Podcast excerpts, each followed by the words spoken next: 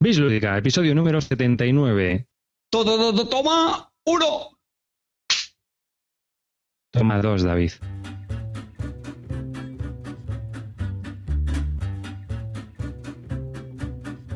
Hola y bienvenidos a un nuevo podcast de Bislúdica. Este es el episodio número 79 del podcast de Bislúdica, un podcast dedicado a los nuevos juegos de mesa. Eh, Este presentador que os habla es David Arribas y conmigo tengo pues a otros tres monstruos que forman parte del equipo de Bislúdica, los cuales están partiendo el culo por el fallo de David. El primero de ellos es... Lo único que tiene que decir que es el 2, el único que dice en todo el programa y no lo dice. Joder, es que de verdad. Si me, si me des un guion para que lea lo que pone, ¿qué quieres que haga? Bueno, pues de izquierda a derecha, según los tengo yo aquí colocados en mi hangout, eh, tengo a- al primero es a Clint Barton, el ídolo local. Buenas noches de nuevo, chavalería. Vuestro pequeño ídolo local is back again. que no se lo escucha muy bien porque el que tiene problemas técnicos es él, así que a ver si lo solucionamos ya todos para todos en el próximo episodio. Esto es la leche. Sí, cuando no es Google somos nosotros. El siguiente en la lista es David Lara. Muy buenas noches, David Lara. ¿Qué tal, mozuelos? Aquí estamos con muchas ganas y con muchos jueguitos de los que queremos hablaros. Y por supuesto, por último y no por ello menos importante, el calvo is back. ¡Coño, ya estoy aquí! ¡Dándolo todo! Vamos, Dios, que me lo como. Y bueno, ganas. En esta noche eh, os recordamos un poco las fórmulas de contacto y entramos ya al trap, porque llevamos aquí hablando entre nosotros una hora entre pitos y flautas y vamos a ir ya a hablar de juegos, que es de lo que nos, eh, para lo que nos juntamos aquí estas noches y para, para lo que nos interesa. Os lo digo en inglés para que lo entendáis los de fuera. Tú de turron, tú de turron. Así que vamos a ello. Eh, la primera fórmula de contacto es en nuestra página web bisludica.com y por supuesto para que dejéis un comentario en, en el post que vamos a colocar cuando colguemos este maravilloso podcast. Y por supuesto también podéis participar en nuestra colonia, es nuestra colonia, colonia, nuestra comunidad de en nuestra comunidad de Google Plus, donde pues podéis participar con dudas, fotos o cualquier cosa que queráis compartir con todos los miembros de Bislúdica, con, pues con un montón más de oyentes. Y bueno, pues si tenéis consultas o lo que sea, lo podéis hacer a través de esa comunidad perfectamente, que es la mejor forma de que tengáis feedback. Y bueno, pues también podéis seguirnos en nuestra cuenta de Twitter, que por cierto hemos superado ya los 800 seguidores en Twitter. Eh, cuenta en la que hemos puesto también las últimas fotos de Clint Barton en Essen. Así que cuéntanos, Clint, empieza, que hoy tú eres el prota. A ver, Bueno, tampoco quiero hablar mucho de Essen porque la- ya hicimos un especial el año pasado. A los que estén interesados lo pueden consultar porque tampoco ha cambiado mucho con respecto a este año. Así es que nada, os contaré un poco por encima y ya está. Cuéntame, David. no, te iba a decir que, que en el anterior podcast yo creo que estuvimos hablando, lo que no sé si fuera de antena o dentro de antena, que mm, tú había mucha gente que creías que no estaba a favor de tus juegos y de que no eran seguidores tuyos o algo de eso. Y yo creo que sí que hay mucha más gente de la que parece que te sigue. Y creo que hay muchos seguidores de Bislúdica que ah, casan mucho contigo en gustos, ¿no? Que es una, una de las peculiaridades y características que tiene este podcast, es que cada uno de nosotros se puede decir que casi casi es de un palo diferente o tiene unos gustos muy definidos con respecto a los demás, ¿no? que son bastante diferentes. Y eso, bueno, yo creo que puesto todo en el mismo puchero le da bastante sabor a la cosa, ¿no? Entonces, se me había ocurrido a mí ahora mismo que lo que vamos a hacer es una gran encuesta, si queréis. ¿no? No, no, déjate, déjate, déjate. Sí, sí, sí, sí. A ver, a ver nuestra demografía. Vamos a hacer un estudio demográfico de, Estás de, faltando el de guion. biblioteca. Coño, ¿es esto? Arriba. David, David, ¿qué es esto? Que me pierdo.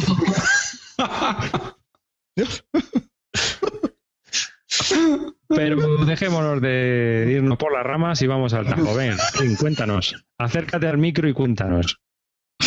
Al de la videocámara, que es el que te funciona. Nada, pues este año ha sido, este año he vuelto a Essen, como el año pasado, pero esta vez me acompañaban tres monstruos de la escenografía mundial, como fueron eh, Ferris, es conocido, bueno, también participa en varios podcasts, no tenemos que haber invitado aquí, pero como lo hemos grabado así de correr prisa, no me ha dado tiempo ni a llamarlo ni nada, pero bueno, Ferris, ha venido también otro chico de Albacete que se llama Manjolo, Manjolo, Manolo, un, grande también, y Julio, eh, eh, Julio Firefax, que también es un chico de Madrid, y no- que lo conocimos, eh, se vino con nosotros, lo conocimos allí y ha resultado un jugón a muerte. Y también nos presentaba allí a un amigo suyo que estaba, que estaba de vacaciones en Alemania, que es un guargamero, de esos de los que gustan a David, que todo lo que no tenga todo, todos los wargames que tengan menos de 500 fichas para él son ligeritos. O sea, imagínate, Parago ahí, bueno, bueno, ¿eh? Wargamero total. Y, y Juan Luis también es otro wargamero a tope, o sea que, que bien, nos lo hemos pasado nos hemos reído. ¿Y qué hacían en Essen? Se habían perdido. Están perdidos, ahí no había un maldito wargame, no había nada que pegarle. No, no, también son jugones, ¿eh? a tope, o sea que han, han cagado, yo creo que más que nosotros. Pero O sea, que más que Wargameros son viciosos. Sabes que los juegos que te gustan, está claro. Bueno, Decir Eh, que otra vez más te has ido a Essen con, con el dinero que hemos recaudado de, de Bilúdica, ¿eh? Hemos vuelto a pagar el viaje igual que el año pasado. El, el año pasado habíamos quedado que me tocaba a mí, ¿eh? Me tenéis contento. Ya, pero es que es mejor que vaya clean, porque como no sale de Albacete el chico, hemos pensado que era mejor que saliese, el pobrecillo. Está ahí con todos no los está y las ovejas y era mejor que saliese, para que viese otras cosas, las rusas y eso. El de Daganzo de abajo, cágate, lorito en las pagas. El de Daganzo de abajo, ¿sabes? Bueno, bueno, que nos, nos, nos pondremos, colgaremos fotos porque se ha llevado la máquina con carrete y ha hecho fotos también y a fotos y bueno, ha hecho de todo. Alguna Ha que por la cara. Qué pena de chico. Venga, cuéntanos tus... No os quejaréis porque la gente que me ha seguido en Twitter los he tenido muy informados de, y hay incluso mucho troleo que me han hecho. Me hice una foto en el stand de Hansing Luke con el juego del Die Stauffer y el cabrón del Bilbo me troleó con un- cambiando la foto del Die Stauffer por una del Deathzen. Eso ha sido muy grande, tío. Eso fue muy grande. Ha, ha habido mucho troleo, ¿eh? Mucho troleo. Tú dices que ha sido un montaje, pero no está nada claro cuál es la foto auténtica, ¿eh? Yo tengo mis dudas. Dios mío, tengo una reputación que mantener delante de, de mis casas. La foto está buenísima. Sale, sale Clint Barton detrás del juego y es el de este, en el que está ahí en portada. Con Qué golfo, qué golfo el Bilbo, qué golfo, macho. Oye, otra, otra pregunta. Otra foto que publicaste que fue la del que estás con el arpón intentando cazar al Eklund. Eh, ¿Cómo termina la foto? Al final se la metes por el ojo, ¿no? El arpón. Dime que lo matas, tío, por Dios. Directamente lo directamente me lo clavé yo mismo porque intento aprender el Greenland esto, macho, y las instrucciones que son.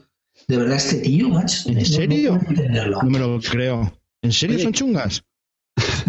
Clint, eh, cu- cuenta lo que has contado antes eh, fuera de antena del, de lo que hablaste con Phil Leclerc sobre el Pax Porfiriana, que yo creo que es interesante eso. Ah, bueno, sí, es- estaban ahí los de los de Masqueoka, ¿no? Y creo que les llevaron el juego que han publicado Paz Porfiriana y se ve que al fin le, le, le moló muchísimo porque luego nos dijeron, sí, vamos a publicar los nuevos Paz Porfiriana con nuestro nuevo formato y era el mismo formato que había dado lo de Masqueoka y la verdad que tenía una, una edición que quedaba muy chula. ¿eh? Mira que yo no soy, ya sabes que no soy un gran amante de Paz Porfiriana, pero la verdad que la edición que ha quedado se ha quedado muy, muy bonita y un tablero y la caja muy chula también. La verdad que merece la pena, ¿eh? O sea que si estás interesado y además en español, la verdad que a lo mejor yo creo que incluso hasta me lo pillaré para volver a retar a Pedrote y no retirarme invicto. Pero cambiando, eh, cambiando. la verdad es que han hecho una edición muy chula y dice, dice- dijo eh, Leclub que a partir de ahora todas las ediciones que iba a sacar de la nueva reedición que iba a sacar del Pas Porfiriano se la sacara sería con ese formato, creo. O sea que no sé. Y si estaban ahí los demás tíos que hablando con eso, pues supongo que habrían hablado del Greenland, digo yo, no lo sé. Ya esos son rumores que no tenemos ni idea ni tal, pero bueno. Suposiciones tontas de jugones. Rumores. Bueno, venga, pégate ya en Essen y cuéntanos tu vida de allí. ¿Qué ha pasado? ¿Cómo, ¿Qué diferencias hay? Espera, espera, por favor. Clint, me vas a hacer un favor y, te, no. y te vas a acercar el ordenador un poquito más hacia ti. Vale. el micro, ¿sabes? Para que te A ver coja si el micro y en el fondo se me oye con este, vete tú a saber. No, se te oye muy bien. Lo que pasa es que no quiero que se oiga tanto eco, porque recoge eco, y lo que no quiero es que suene mucho eco luego en la grabación. Arriba Vale, es que se le ve mejor, el- se le ve más el careto si se acerca más. Dejar de interrumpir de una puñetera vez, tronco. El del dedito, oye, cuando eso ponéis el dedito y tal. Tío, ¿Qué te pasa, Calvo? ¿Qué te pasa? Oh my god. A ver, vamos, vamos por partes. Ahora, ahora cuando termine dices todas las chorradas que quieras. A ver, señor, señor Félix. Claro, como, como has escuchado que es el que pone orden en el podcast, pues ya tiene que hacer aquí de, char- de sargento chusquero, tío. Coño, es que no, quiero bien, terminar la muy bien. Que luego nos enrollamos, joder. A ver, Venga, venga. Pues yo lo que quiero es que te acerques lo máximo posible al ordenador sin que, que se te vea, pero que no se te llene toda la cara y que Lo lo mejor posible. Ya está. Vale, ya, puedes seguir, Calvo. Te toca.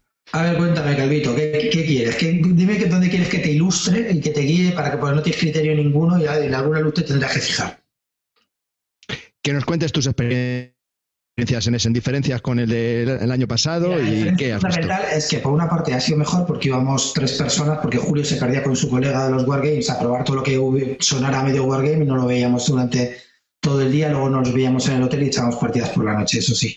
Pero íbamos tres y a lo mejor luego también se nos unió, se nos unió eh, Eddie, también otro chico de Twitter, que lo conocimos allí, muy simpático, y su novia, y entonces íbamos cuatro o cinco buscando sitios para jugar. Cuando vas cuatro o cinco es muy difícil. Yo el pasado jugué más, porque cuando vas tú solo es muy fácil meterte en una mesa. Hay gente que va con amigos, tres, tal, encuentra una mesa y dices, oye, que le echas morro y oye, me puedo meter aquí y te metes, ¿sabes? Entonces era más fácil. Ahora mismo, pues al tener que estar tres o cuatro personas como estábamos, incluso cinco, pues tenías que esperar que se vaciara una mesa para meterte tú. Con lo cual, a la hora de probar, para mí ha sido bastante más difícil. He probado mucho menos juegos ahora que, el año pasado. Mm, aún así he probado, no me puedo quejar. Uno o dos al día probaba, tampoco mucho más porque, porque ya digo, por esta dificultad. Pero en general la impresión que me llevo es que yo creo que el año pasado los juegos me gustaron mucho más que este año, de lo que he probado hasta ahora. ¿eh? También es una primera impresión y, quiero que la gente se lo tome como lo que es, una primera impresión. Pero sí que es verdad que el año pasado cuando probé juegos me parecían alucinantes, me pareció alucinante el Russian Railroad cuando lo probé, me pareció alucinante el Brussels, me parecieron alucinantes varios juegos. Este año, pues ya digo que me han parecido, no, me han parecido algunos chulos, pero no tan, tan alucinantes. Dime, David. Eh, bueno, lo, hemos comentado antes. Eh, yo sobre eso añadir que sí que estoy de acuerdo, aunque todavía hemos probado pocas novedades con poco el total de la, de la añada, pero sí pienso que y eso nos suele pasar que tenemos siempre normalmente peor percepción de los juegos actuales con los pasados, ¿no? Como que los recordamos mejor o tenemos mejor opinión cuando ya ha pasado porque los hemos jugado más, pero los hemos exprimido más y estas novedades solemos ser un poquito más escépticos con si son pelotazos o no, pienso. Y, y recordar. el año pasado, cuando los probé, ya lo podéis mirar en el programa, ya me parecieron juegacos, ¿eh? Y este año, la verdad que de lo que he probado, si queréis os voy contando así un poco por encima lo que he estado probando, lo que probamos allí. Probé el Johari este, lo probé de, de, de Lookout y me pareció un jueguecito de cartas normalillo. Así probé también unos turnos de Orleans, que ese sí que me dio muy buena impresión, pero solo fueron unos turnos, entonces a lo mejor luego en el desarrollo de la partida se me hace más pesado y cuando juegas solamente dos o tres turnos es más difícil. Probé también, dime, dime Calvo. No, que yo que quería aportar lo que estaba comentando Carte, que no estoy de acuerdo en nada de lo que dices, porque yo me recuerdo muy bien el año pasado que de toda la lista que había de Essen yo tenía muchos que me quería comprar. Y al final me compré muchísimos antes de, de o sea, pedí muchos. Yo en otro estado de ánimo. No, no, no, no, no es, cierto, no es cierto. Yo, si me hay que pillarse, se los pillan. Hemos hablado de juegos. Pero que a lo que voy es, este año, este año de la lista que había, que era infinitamente superior a la del año pasado, no había ninguno que me, que me convenciese enteramente por mecánicas nuevas o no sé, llámalo como lo que quieras, pero que no había juegos que verdaderamente me interesasen, ¿no? Como el año pasado. Este año había dos que yo quería sobre todo, y el año pasado había como 10 o 12 y me tenía que... Estoy de contigo, ¿eh? Yo digo que la impresión en general tengo lo mismo que tú, o sea, el año pasado lo que probaba casi todo me, encantaba, me encantaba Luis Anclar, que es que estoy recordando, y este año ya te digo, estáis más jugados, estáis más jugados, ya más viejos y más ilusionados. Ese es el problema de ser Eurogamer. Es el problema de ser Eurogamer mueve cubos sin alma como vosotros. Que, cuando dan el mismo plato otra vez, pues ya estéis ya más cansados. No, voy a fuera de bromas. Eh, sí estoy de acuerdo con eso de las sensaciones.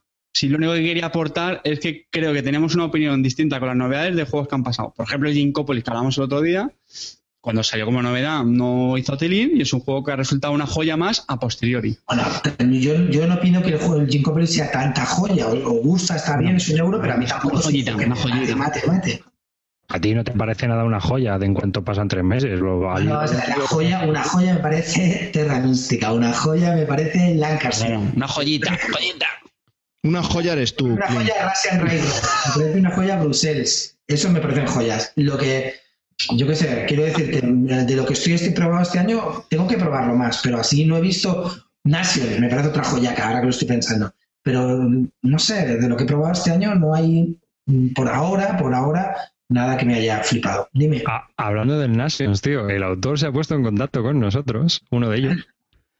El, ¿Cómo se llama? Espera, que lo tengo aquí. Es que tengo aquí el correo. Como para acordarse el nombre del autor. Rustan Hackanson. Rustan Hackanson, que es el autor del Nation de dados, en solitario, pero que también participó en el Nation, porque eran tres autores, me parece, ¿no? Son como tres hermanos o, o tres, matrimonio, tres en un matrimonio, algo de eso, ¿no? Tres suecos. contacto con Tres- nosotros.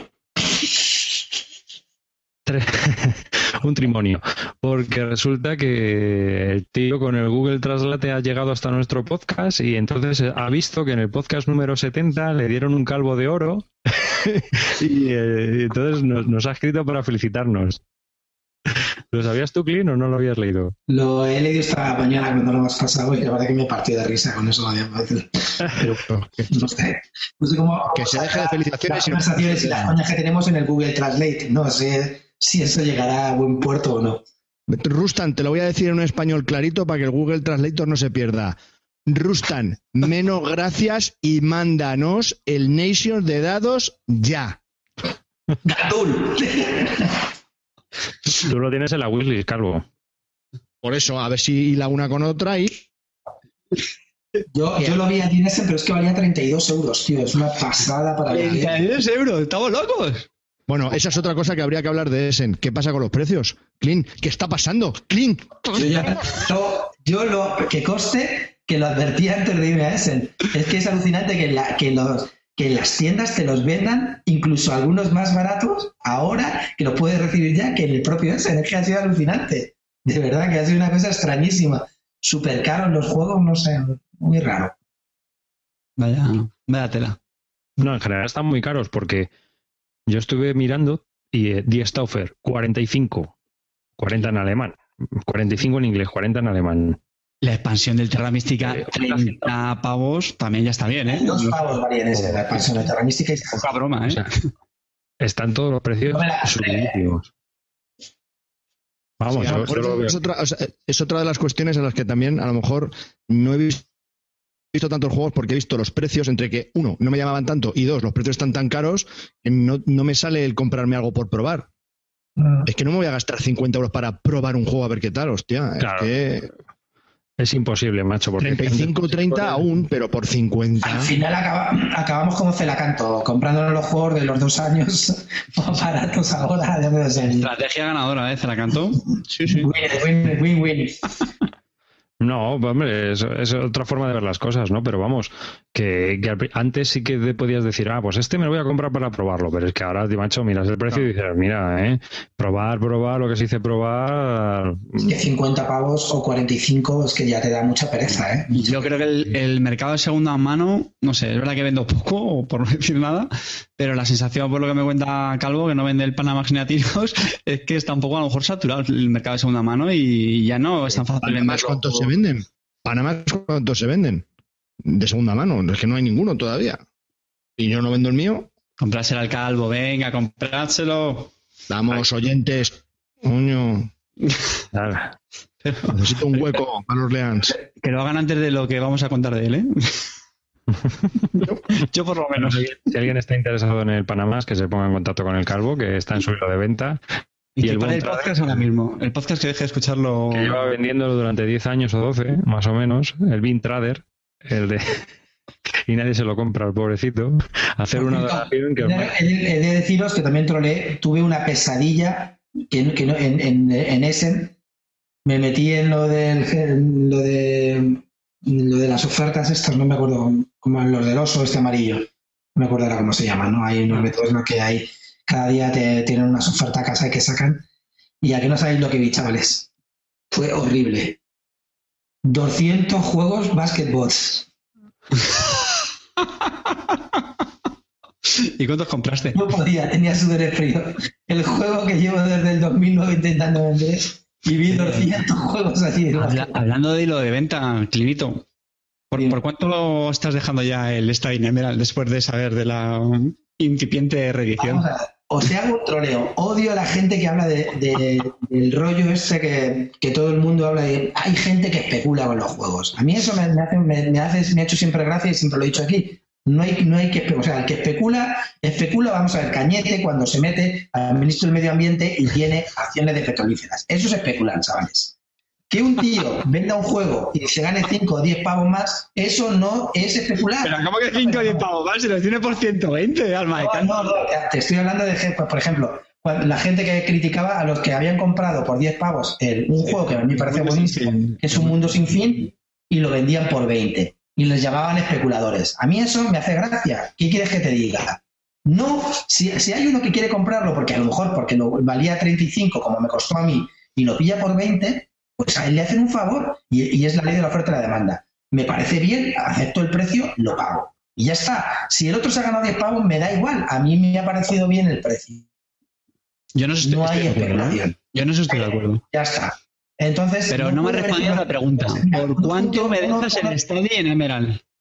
espera, espera, ahora, ahora te, te, te Uno de mi grupo ha pillado manzanas con manzanas, ¿vale? Resulta que lo ha pillado a 5 pavos, lo vende a 10. Tío, eso no es especular, lo siento. Entonces yo he puesto de cachondeo el Studio en Emerald a 120. ¿Que algún loco me lo quiere pillar? Se lo regalo, tío, no está en el mercado. ¿Eres un loco compresionista? Págalo, especulo, me voy a sacar 65 pavos. Ahí está, eso es especular. Ya está, efectivamente. Así de claro. A ver. Pero bueno, aparte, estoy acordando una anécdota. de los precios, he visto cosas que me han, dejado muy alucinado. Es decir, eh, que te valga lo mismo el Fienzo Farle que el Castle of Madkin Ludwig, que cuando lo abres es aire puro, me parece de coña, de verdad, de coña. No sé, estamos. Es lo que tú dices, antes probabas por 25 o 30 pavos juegos y ahora no te apetece comprártelos. Dime, Calvo. No, que al hilo de lo que estamos hablando, que he visto también otra foto, hay un juego de que inicia de Uberplay, eh, entidad que ya se ha ido, que se llama eh, Buy Low Sell High de, de Quinicia, y había una foto que vendían, pues tenían como 200 juegos para vender y cada uno ponía por 0,95 y no los vendían. Por 0,95. David, se me olvida decírtelo. En el high, este que te digo, que no me acuerdo cómo se llama, Estoy, no la, estoy ya viejo en la memoria. Había, el, ¿te acuerdas tú este napoleónico que sacaron hace el año pasado, hace dos años, de figuritas de plástico? Un napoleónico brutal que valía ciento y algo de pasta. Uno que era una caja cuadrada gigante. Gigante, una caja full. ¿Sabes a cuánto lo vendían? No se lo quitan ni con agua caliente. A 25 pavos. Había como 300 figuras y la gente no lo compraba, ¿eh? a 25 pavos lo liquidaban. ¿Dónde coño metes la caja esa? Si es que ese es otro de los problemas que tenemos los que tenemos juegos. Vale, tú dices por 25 euros, pero ¿dónde meto yo la caja esa? Si es que tengo que sacar media colección. Claro, bueno, yo lo digo porque tú eres guardamero, tenía no sé cuántas figuras. Bueno, por ejemplo, a estos chicos que te estoy comentando, Juan Luis y su amigo Esteban, que son guardameros, dice yo, plástico, eso, es de mariquitas. nosotros jugamos solamente con fichas y counters. pero bueno, quiero decir, tenía ellos tampoco le llamaba la atención. Y es un juego que valía hasta hace nada 150 pavos, 25 valía ahí, lo liquidaban. Pero si a mí me lo ofreció Calvo, un amigo suyo o un conocido suyo, me, ofreció uno también muy barato y le dije, si es que no tengo ni dónde ponerlo, ¿dónde, dónde pongo eso? Y digo, ya no es por probarlo, es que no tengo dónde guardarlo porque la caja es enorme, es gigantesca. Es un pedazo de cajorro que parece que viene una tele de plasma dentro. Entonces, ¿dónde vas con eso? Claro. Es que se va de madre. Efectivamente. No, no, sí. Ya sabes lo que, sabes lo que a la conclusión que he llegado, creo que es en mola para ir a pillarte ofertas. Ya no te pillas novedades. Es decir, a ver, yo por ejemplo he pillado el Colonialism, que el año pasado salió a 50 euros por 16. Ahora, que también estaba Spielworks también, valía 16. El First Train to Nürnberg valía 15 euros. Cosas así que merecen la pena. El Liberté de Wallace estaba a 15 pavos, que salía por 60, de un Valley Games, que hizo una tirada gigantesca y se la han comido con patatas. El Tourné a 10 pavos. Es decir, había cosas muy que merecen la pena, ¿no? Un poco, pero de verdad que para ir a pillar novedades, no sé si no creo que merezca la pena, porque antes merecía la pena si te daban un goodie, te lo firma el autor, todo eso a lo mejor puede ser, pero no por precio, desde luego, ya no. ¿Tú ahora recomendarías que, por ejemplo, si alguien es por novedades o lo que sea, que te apuntes en las tiendas que ya hacen ahora las listas y directamente te cojas los juegos que quieres, que te los traigan y chimpún? Desde luego, vamos a ver, a Essen yo creo que hay que ir un poco para ver una vez, no es decir, para saber lo que es eso, ver lo que hay, el ambiente, es curioso, es un tema, la gente que ha ido, toda la gente que, que fueron, eh, Ferris que fue por primera vez, Manolo, Juan Luis, todos, les gustó mucho el ambiente, está muy bien, es divertido. Yo no sé si repetirían o no, yo creo, yo por ejemplo no voy a volver a repetir por ahora, a lo mejor dentro de tres o cuatro años, pero yo creo que tampoco merece la pena hacerlo todos los años, de verdad, no, no, no merece tanto la pena. Pero sí que es una experiencia como una vez, sí. Eh, Y, pero es verdad que hoy en día, el año pasado, por ejemplo, las novedades no salieron hasta noviembre, ¿os acordáis? O diciembre, ¿os acordáis o no? Mm. Que este año estaban ya aquí, a la semana siguiente las tenía la gente. Mm, Casi todo, sí. Mm. Pero es que el año pasado no salieron hasta diciembre, entonces dices, bueno, estoy jugando con los juegos dos meses antes que los demás, haciendo tal. Pues que ahora eso ya no es así. Y tampoco da igual jugar antes o menos, pero bueno, ahora mismo ya no hace falta que te gastes los 500 pavos del viaje, te los ahorras y ya está. Sí, había, había bastantes pedidos y bastantes juegos repartidos. Y venga, vamos a pasar, vamos a hablar de juegos, que ya llevamos un rato hablando de ¿Algo quiere comentar algo? No, no, pero a lo que- eso es- estoy, muy- estoy muy de acuerdo. Por ejemplo, todas las tiendas que han ido de aquí de, de España a Essen, yo ya he probado los juegos que han traído de Essen y el Essen fue el fin de semana pasado. Yo ya los he recibido, yo ya los tengo. Mm. O sea, es que han venido con las manos vacías, les han mandado los pedidos el miércoles, los han servido el jueves y el fin de semana ya los hemos probado. Es que es, es acojonante. Eh, buenísimo, la verdad. No, no ha- no ha tenido ningún eh, efecto el que tú hayas ido allí. Al final, si te quedas aquí, Sí, a la hora de probarlo, ninguno, ninguno, ninguno. Un poco el ambiente, también ver lo que se cocía allí, qué es lo que se estaba vendiendo más, lo que menos. También tengo que decir, pues no sé, cosas que han tenido así, que han, que han tenido. mm, Yo pensaba que iban a petarlo más. Hiperboria, pues Hiperboria no se ha oído mucho, estaba ahí, se veía. Tampoco había muchas oportunidades de probarlo, pero por ejemplo, se ha oído mucho del Orleans, el Orleans se ve que lo petó allí. Yo hice tres o cuatro turnos de prueba y estuvo bastante divertido. Deus, también lo- a- le gustó muchísimo a la gente. En la historia también se estaba en- vendiendo bien. De Wallace empezó muy fuerte, pero luego se vino abajo un poco con Bluff. No llegó, incluso creo que no vendió ni siquiera todas las ediciones limitadas del Mizozopia. Es decir, que pues un poco te enteras que el ambiente de Aquasphere se ha vendido estupendamente, muy, muy fuerte. El Alchemist se agotó. Es decir, ves un poco lo que, lo que se estaba vendiendo de más y menos, ¿no? Pero tampoco merece mucho la pena más por eso, ¿no? Si lo que quieres son novedades y eso, las puedes comprar en las tiendas. el Panamax también se agotó, ya no quedan unidades. No lo vendo. Lo vi, lo juro que ni lo vi. Kanban no se agotó. Kanban ya han anunciado la expansión. Lo vendo. Sí, Mac. Que conste que me, que me enseñaron unos turnos del Kanban, un alemán desesperado, medio loco, en inglés, a Ferris, a mí y a Manolo, y casi nos dormimos en la explicación, ¿eh? Brutal. Bueno, esto, esto lo estás contando ahora de una forma muy ligerita de como no lo has contado antes, ¿eh? No, eh, Sí. me modero, me modero. Bueno, Vamos, entonces, el alemán. Venga, desesperado. vamos al turrón, vamos al turrón. Going to the turrón. Vámonos. Now, now. Right now. Venga. Arriba, modera esto. Arriba. Vale, venga. Imperial Sigue el guion, sigue el guion. No, eh, sigo lo que me da la gana. Imperial guion. Imperial Setters. Venga. Haz la ficha, la tiene, la hago. Espera. Espero, estoy viendo detrás de David. Entonces, vamos a hacer una porra a ver si es capaz de decir el apellido correctamente aquí en Arribas. Ignacy Trevichet. Muy bien, muy bien, muy bien. Un premio a este hombre. Pero si somos ya podcasteros y hemos hablado con él mil veces. Es Ignasi, para nosotros es Ignasi. El Nacho, Ignasi. es el Nacho. El Nacho Ignasi. eh, Yo le llamo Nacho. Bueno. Ignasi. Al turrón. Venga, Imperial Settles, un juego de Ignacy Trevicek, de la editorial Portal de 1 a 4 jugadores. Es decir, se puede jugar en solitario. Amantes del Forever Alone, este cuenta. Por nada, Imperial Setter, eh, muchos sabréis ya que es una reimplementación del famoso juego 51 State, que es también ahora, por supuesto, de- del mismo autor, Ignacy Trevicek. Y en este caso lo que han hecho es darle sobre todo un cambio, bueno, de tema o de ambientación. Aquí lo que llamamos son civilizaciones antiguas. Y sobre todo lo que se ha hecho es simplificarlo.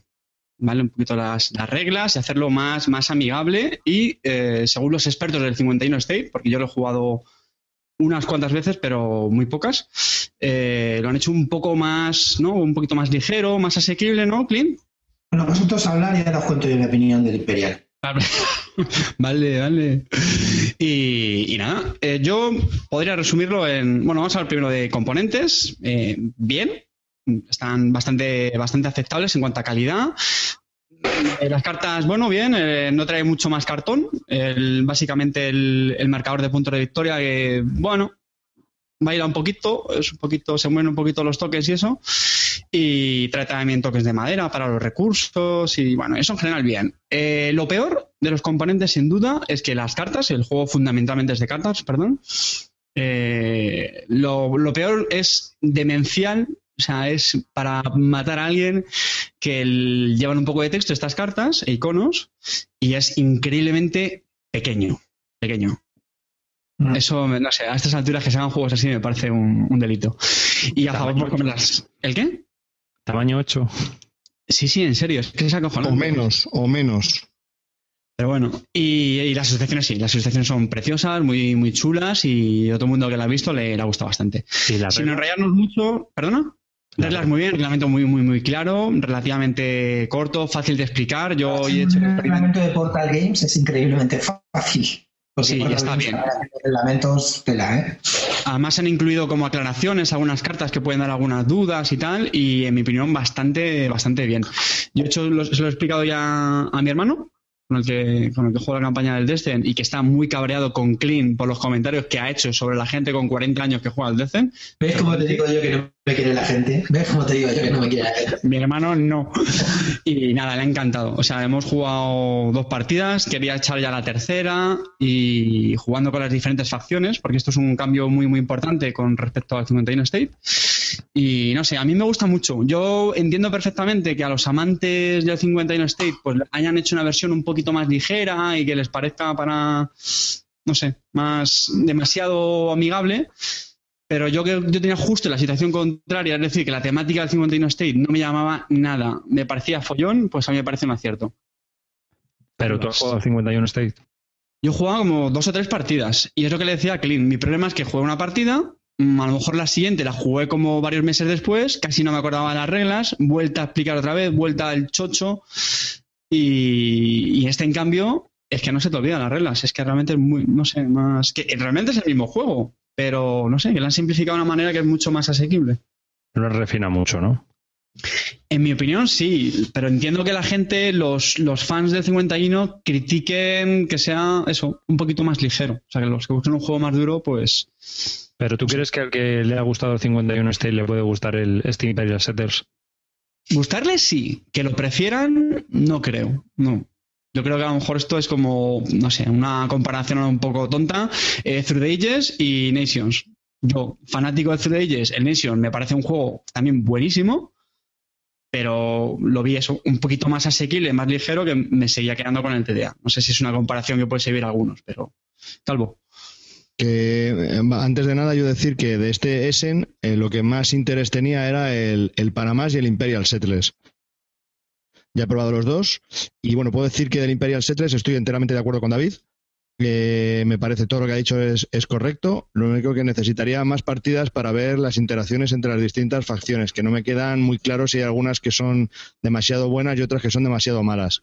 No sé, no puedo dar una opinión. Creo que, o sea, de entrada me gusta bastante me ha gustado bastante y, creo que con las expansiones que van a sacar, eh, que son inminentes casi, yo creo que va a mejorar bastante el juego. Tienen una cosita que ahora va a explicar eh, Carte, que yo creo que van a hacer el juego que gane bastante más de lo que ya es. Sí, el, propio reglamento ya te avisa de que van a haber nuevas expansiones, que yo creo que le van a hacer falta porque al final, claro, tú en el juego tienes tu mazo de cartas de facción y luego las comunes, que son bastantes. Pero yo sí tengo la sensación, yo este fin de semana que le pego un buen meneo con cuatro partidas, pues hombre, no, no te voy a decir por supuesto que tenga quemado, pero yo sí creo que mm, te lo pide, te lo pide el juego meter cartas nuevas. Entonces lo que van a hacer es además que puedas elegir cartas de diferentes facciones para tú construirte tu propio mazo de una forma muy sencilla. ¿Vale? Es simplemente por el número de cartas que se repiten y, y ya está. Entonces yo creo que es muy bueno.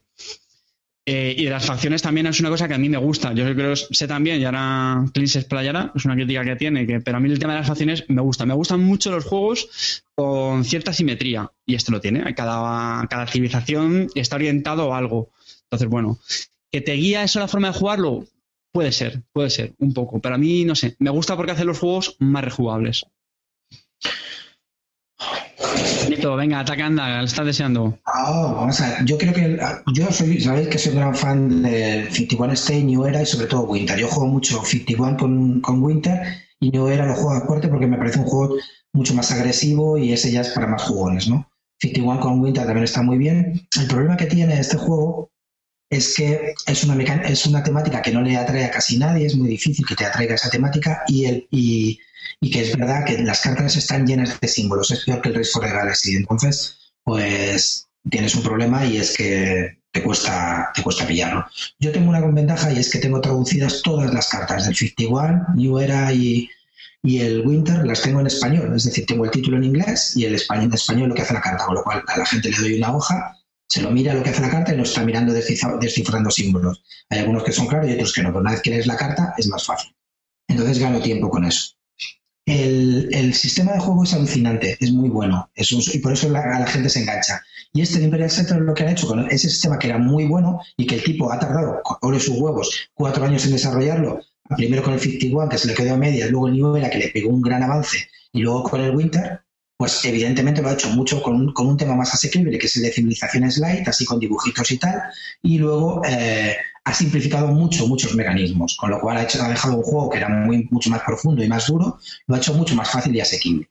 Para mí, una vez dicho esto, es decir, que tiene una entrada y a la gente, claro, porque el sistema es muy bueno, le encanta el juego, los que ya hemos jugado mucho a los, al otro juego, pues nos parece muy light, en el sentido de que cuando en el otro juego las, las, cada, cada era tiene, o sea, cada, cada raza, o como dijéramos, pues tiene una forma de jugarla, tiene algunas ventajitas en otra. Pero en las cartas, las cartas las vas eligiendo de un pool y tú lo vas cogiendo y tú ahí te vas creando tus propios combos. Es decir, no tienes como aquí unas cartas de facción que van muy dirigidas. Los romanos se bajan edificios, los bárbaros atacan. ¿Sabes? E, esto no es así. En el, en el New Era y el 51, tú te vas buscando tu vida y te vas haciendo tu producción y tus combos como, como puedas o como buenamente te dejen si no te lo revientan. Aquí a la hora de reventar no tienes prácticamente ninguna trascendencia porque solamente te pueden reventar los edificios comunes, no los de facción, que son los más cochos. Entonces, el juego consiste en ir a bajarte tus edificietes y ya está. Es decir, está demasiado dirigido para mí.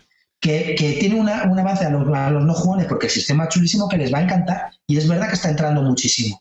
Pero cuando la gente que hemos jugado al otro, pues no, nos parece muy, muy dirigido. Yo por lo menos esa es mi opinión. Que no, que no, me, que no es que me parezca mal juego. Perdona, David, dime. No, no, no, tranquilo. Sí, a ver, eso, es lo que, eso es lo que me ha parecido en general. No que critique porque el sistema me encanta, como voy a criticar, es uno de mis juegos preferidos. Pero para mí está demasiado dirigido por esta simetría. Y luego, claro, evidentemente le faltan lo que, te varía un poco es las cartas comunes, pero es que luego, después de dos o tres partidas, se repiten. Y ya te digo que al final consiste en eso, es en ir a bajarte tus cartas de facción, porque ya está, no, no, no hay otra posibilidad. En el New Era y el 51 es totalmente diferente es que va cambiando cada ronda. Es que los, los, los, combos a, los tres, a, las, a las tres veces se te agotan. Tienes que buscarte nuevos. Aquí no. Dime.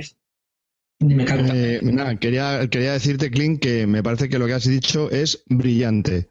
Nada más, o sea, muy bien, no, no, en serio, lo has dicho de puta madre, has hecho la analogía con el otro, has dicho cuáles son las diferencias, Carte ha explicado muy bien cómo es el mecanismo del Imperial Settlers, tú has dado tu opinión y creo que al oyente le ha quedado meridianamente claro qué es uno y qué es otro. O sea, muy bien. Chicos, lo habéis bordado. Hoy cobramos nómina, entonces. psicotrópicos. Hoy cobramos nómina. No, pequeño matiz. Yo muy de acuerdo con Clint, eh, lo, por si da lugar a alguna confusión, lo del el concepto dirigido, lo que no es nada eh, evidente lo que tienes que hacer. O sea, a mí el juego me encanta porque es esa sensación de decir, joder, tengo muchas opciones. Eh, lo que tú dices, sí, el objetivo de bajar los edificios de tu facción, totalmente de acuerdo. Pero que al final hay varios caminos, hago estantes primero, o sea, es decir, que la gente no confunda. Cuando juegues 10 partidas, ya sabes los caminos que hay que hacer. Te lo digo. Cuando juegues 10 partidas con esa facción, sabes los caminos que hay que hacer. no, lo sé, no lo niego, tío. Bueno, cuatro Esa es la duda, esa es la duda. Yo, para resumir, ¿vale? si queréis concluimos y pasamos al siguiente, a mí me ha gustado muchísimo, me ha encantado. Eh, pegas, eh, eso, que no sé si a lo mejor reiterar rápidamente las expansiones para rejugabilidad. Y luego una cosa que no me gusta mucho, que yo creo que también le pasa al 51 State, es que va haciendo un poco efecto bola en el sentido que el primer son cinco rondas. La primera, guay, mola, es un turnito rapidito. La segunda también, pero es que el, la el quinto turno es enorme. Iba como, como más de la mitad de la partida. Y bueno, a ver, sigue siendo el mismo juego, pero uff, no sé, me hubiera gustado que fuera un. Igual no era, no es tanto así, porque como no te hayas preparado bien los combos para puntuar al final, se te pasa el turno. Aquí, aquí no, en el último turno es que dura la vida, macho. Es que te tiras de 25 minutos de turno. Sí. Mm. para mí es muy recomendable. No me... Hace buen juego como, para, como, como iniciación para esta gente, pero si te gusta la troja dura, pues pásate a, al New Era y Bueno, a mí, me da a mí, a mí bueno, eh, yo he jugado solo al 51 State, al New Era y al Winter. Eh, para mí tienen una gran curva de aprendizaje, son juegos muy sesudos, la verdad es que son juegos exigentes, son recomendables para aquellos que son que les gustan el tema y el juego duro en sí, de cartas. Yo creo que son juegos muy recomendables. El chocho es el de los iconos y la simbología, por eso es una curva de aprendizaje también muy dura, porque tienes que aprender a conocer los símbolos y te tienes que mover muy bien con ellos. Los combos son ahí para aburrir todas las cosas que puedes hacer o todas las opciones que puedes tener en una partida. A mí me recuerda mucho a for the Galaxy, pero lamentablemente para mí es menos accesible. Es mucho más accesible Race for the Galaxy que, este, este Winter o el 51 State.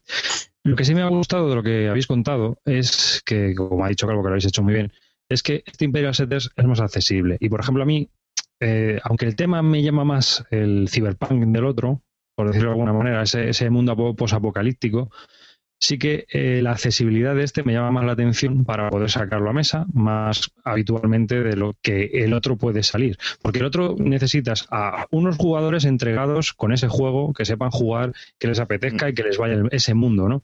Y aunque el mundo es muy atrayente, aunque dice David que no le gusta, a mí me parece una pasada. Yo creo que Neuroshima es un mundo acojonante, como lo han montado los polacos, esa distopía, eh, realmente creo que necesita de jugadores y de un grupo muy duro que, quiera jugar a ese juego. Y en cambio este Imperial Setters pues es un juego mucho más accesible que yo creo que cualquier persona juego normal pues puede acceder a él. Totalmente de acuerdo. A mí me parece incluso como una primera etapa para luego meterte en algo más duro. O sea, a lo mejor esto sirve para que la gente descubra de nuevo esos juegos y los juegue un poco más. Yo te digo que a mí, no, me, ¿cómo voy a decir que es un mal juego un juego basado en las mecánicas de un, juego que me alucina.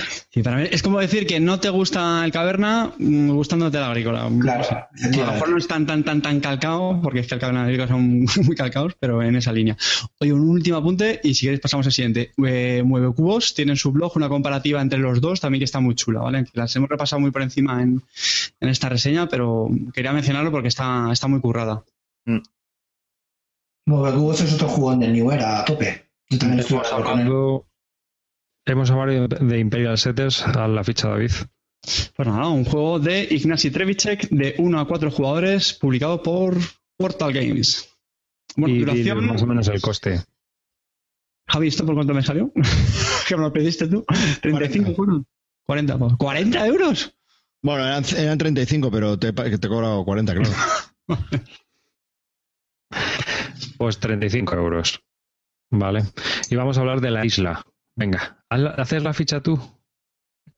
Feliz. Es que a mí me gusta que me hagas tú la ficha de ahí. Yo que me suena más así guay, tío. No me lo había preparado, ¿sabes? Así que voy, a capón ahora mismo. La isla 2014. Stefan Fell. Es un juego de Stefan Fell eh, publicado por Alea de 2 a 4 jugadores. Es de caja mediana, ¿verdad? Sí, caja mediana. Bueno, sí, la caja mediana de Alea, sí. Es la caja mediana de Alea, que es el tamaño de Luis XIV, Alea y hasta es, Augsburgo 1520, ese tipo de tamaño de caja, que no es la pequeña de San Juan, es un poquito más grande.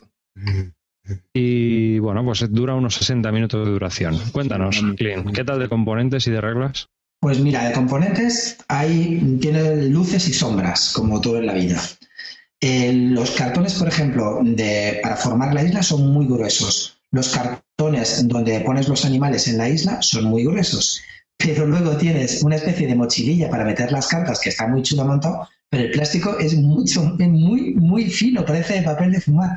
Es una coña, digo, pero bueno, se han gastado una pasta en otro y en, y en esto no. Luego tienen, eh, en vez de meeples, tiene muñecos de plástico, que, que también está muy, muy, muy cachondo, pero luego, por ejemplo, la tabla donde pones la puntuación de los animales que van subiendo también tiene un, es el mismo papel fino que lo de las losetas, que no influye porque se queda en la mesa y tal, pero lo podían haber hecho del mismo grosor que el cartón de, la isla. Entonces me parece curioso en cuanto a componentes que esas dos cosas sean de un papel tan fino y los otros son unos counters bastante gruesos, tipo Bora Bora, etcétera. Me parece un poco raro. Y luego también los niveles de plástico, que tampoco ahí pegaban mucho, que lo podían, se nos podían haber currado unos mipes de madera como nos gusta a la, gente de bien, en vez de plástico, pero, pero bueno, ya te digo que componentes es, una cosa que sí que es verdad que me comentaron Ferris y Manolo y también Juan Luis que estaban ahí viendo, que los componentes vistos en mesa son mucho más chulos que las fotos que se ven en la BGG. llama mucho más la atención. Es curioso, ¿eh? pero es verdad. Y nada, ¿qué queréis? ¿Que os cuente un poco de qué va el tema? Sí, No, no, nos- no sé, a ver. que- ¿no? rápidamente que nos digas que te- que tus impresiones. facilitos de Stefan, ¿vale? Tipo de todos de esta zona Strasbourg, toda esta zona de juegos, ¿no? Hay algunos que les encantan esos juegos de Feld, a mí me gustan un poco más durillos, pero este es entretenido. Entonces tiene pues un poco una mezcla de, de varias cosas. Juegas primero, en cada turno robas tres cartas y esas tres cartas las tienes que colocar en, en- tres sitios diferentes. Como en, cada turno hay cuatro fases, A, B, C y D, pues las cartas las tienes que loca- colocar en la fase A, en la B y en la D. Y la C es colocación de los muñecos. Las cartas A siempre van arriba de la mochila y son como poderes que te van dando um, que, te permiten romper las reglas. En realidad tienes, tienes tres espacios, pues esos tres espacios los tienes que ir rellenando poco a poco y, tre- y tres cosas que te permiten romper las reglas. Las cartas B subes eh, en la... em, te sirven para coger un recurso y, y luego la carta D para subir un animal que es lo que te va a puntuar al final de la partida. Y la parte C, que es donde tú colocas eh, un explorador en la isla. Para colocar un explorador en la isla, hay, cinco sitios donde puedes colocarlo, en el desierto, en la montaña, en la madera, pues tienes que entregar dos cubitos correspondientes de ese color. Entonces, con esos exploradores vas colocando, por- depende de dónde te vayas colocando, puedes coger animales. Si lo cercas con dos, con dos personas, puedes coger un animal que esté en un sitio de dos, otro con tres y otro con cuatro. Vas coleccionando animales y esos animales, depende de cómo van subiendo al final de la partida, pues te dan puntos. Y así esto, que parece una cosa que es muy sencilla y se explica en cinco segundos, es muy entretenido de jugar. Pero la gente que lo ha probado, sin excepción, a todo lo que lo ha probado, le ha parecido muy entretenido. No es un bombazo, no es la leche, pero es un juego que es de un notable para mí, bastante, bastante entretenido y por el precio que cuesta, a mí me costó 19 euros, desde luego muy, muy recomendable. Mm. Sí, vamos, es un fel total, ¿no? Sí, Es es un, Fel, el- es un Fel Light, pero tiene todos los elementos de Fel y ya te digo que durante toda la partida estás muy entretenido buscando cosas y Eh, combinaciones. Este es de los que yo dije que era un caleidoscopio. Sí, sí, sí. Que esa, esa gente, a esa frase la manda un montón de gente que me la ha repetido varias veces. Durante ese me decían, ¿esto es el caleidoscopio? digo, sí, sí, el cabrón de las ribas marcando tendencias. ¿Qué tal de interacción, Clint? ¿Y de duración, entre turno? Esas cositas. Vamos a ver, interacción, la que puede tener en estos juegos, mm, ninguna. ¿Vale? ¿O no? No, es decir, la interacción que tiene es mm, mm, quitarle los animales a otro porque llegas antes que él, nada más. Pero claro, en eso consiste el juego. Tienes que buscarte tus propios combos con las cartas que te van saliendo. Es decir, es un juego que te tienes que adaptar a las cartas que te salen para ver cómo puntúan y ver dónde están los animales y conseguir esos animales que estén más altos para luego puntuarlos más. No tiene más, ¿eh?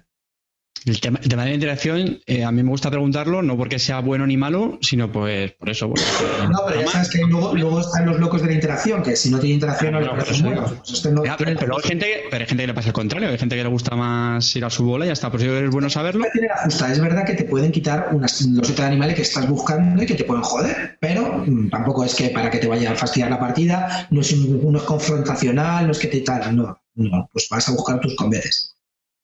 El tipo típico Stefan Feld de que hemos jugado ya 25 veces o nuevo, ¿no? Vamos, o sea, con nuevas mecánicas y esas cosas. No es que lo haya jugado 25 veces, es, es un No, juego- no, este no juega ninguna. Es reconocible el sello de Feld, no te lo voy a negar, no te lo voy a negar, es reconocible el sello de Feld, pero no es aburrido. No tienes la sensación de que, bueno, sí que, que hay cos- no, hay nada, no hay nada nuevo que te sorprenda, pero es un enlace de mecánicas que es entretenido y que se hace llevadero para los 45 y los 19 euros que cuesta. 45 Digamos que- minutos, 19 euros. Muy, muy aconsejable. Es un euro aconsejable de nuestro maravilloso Fel. Está en ¿Es territorio Barton, Clint? es territorio Barton. Ay, ay. Y, y el final es una insalata di punti. No, no, no, no es tan ensalada de puntos como otras cosas. No, no hay tanta ensalada de puntos. Ahí tienes que ir al turrón de escoger animales y si no coges animales buenos, olvídate de ganar la partida. O sea, un zoloreto de Fel, ¿no? Vale. Oye, ya, ya sería innovación para él. Hemos hablado de La Isla, es un juego de Stefan Feld publicado por Alea en caja mediana, es para 2 a 4 jugadores y unos 60 minutos de duración. La duración se, se queda ahí en esos 60 minutos, incluso un poco Yo más. creo que incluso menos. Entre, a 3 jugamos a 45 Y a 4 he de decir que nos gustó más la partida 3 que a 4, porque a 4 es menos controlable, pero nos fuimos a los 50, 60 minutos, no llega. Es verdad que está muy justa la duración. Pues nada, este juego es territorio Barton, ya me lo imaginaba. Este me gustará porque se acaba en una hora. Sale por unos 25 euros, has dicho. No, a mí me costó 19, no sé por cuánto saldrá aquí. 20, 22 aquí, lo mejor. Sí, 20. Vale. Eh, vamos a hablar ahora de Samurai Spirit, un juego de Antoine Balza de 1 a 7 jugadores para los Forever Alone, como dice David también, y nuestro querido Sukai, eh, de 30 minutos de duración. ¿Esto qué es? Clean, cuéntanos. Vamos a ver, Samurai Spirit es el nuevo juego de Anton Bauza, ¿vale? Anton Bauza, para lo que no conozcas, es el mismo de Ghost Stories. Tiene un poco rollito Ghost Stories. En realidad dice que está basado en, el, en la película de los siete samuráis de Kurosawa. Y tú lle- llevas un grupo de samuráis que tienen que defender a una aldea de un ataque pues, de unos raiders, ¿no? De, unos merodeadores y tal. El juego consiste en sobrevivir a un mazo, primero con unos raiders que van con, de los valores del 1 al 4, en, en un primer asalto, en un segundo asalto sobrevivir que sobreviva la aldea con ya con los con los subjefes que tienen valor 5 y el tercer y último más asalto a muerte con los jefes de fin de, etapa que tienen un valor 6 y que son muy chungos y tienes que sobrevivir ese asalto durante, durante tres jornadas, ¿no? Tres días de asalto a tope. Para ello, con- cada uno es un samurái que cuenta es un samurái y por la otra parte, cuando hieren al samurái, se transforma en un animal. Para sobrevivir Eso te habrá encantado a ti, ¿no? Clean, estoy notando que Pero bueno, vamos a ver. están los juegos cada vez de forma más temática, ¿eh? Claro. Bien, muy bien. consiste en sobrevivir una vez que te llenan, con lo cual, en realidad es como dice, como dice arriba, es un puzzle. Tienes que resolver el puzzle durante tres rondas porque tienes que combinar los, los poderes del samurái para poder resistir el ataque de los riders, porque cuando te ataca un rider tú tienes que decidir, tienes colocarlo en un lado de tu tablero del samurái. Uno que es donde hay una lucha, él te golpea, tú recibes el golpe y te adelantas en una carrera que, por ejemplo, tú tienes una pista que es de que va desde el 1 al 9, si llegas al 9, activas tu Kia y si te pasas del 9, tienes que pasar la ronda, pierdes esa ronda, ¿vale? Entonces, cuando te meten un golpe de 4, pues avanzas 4. Así de claro. Si te sobrepasas, pierdes tu turno ya pierdes esa ronda y, y ya está.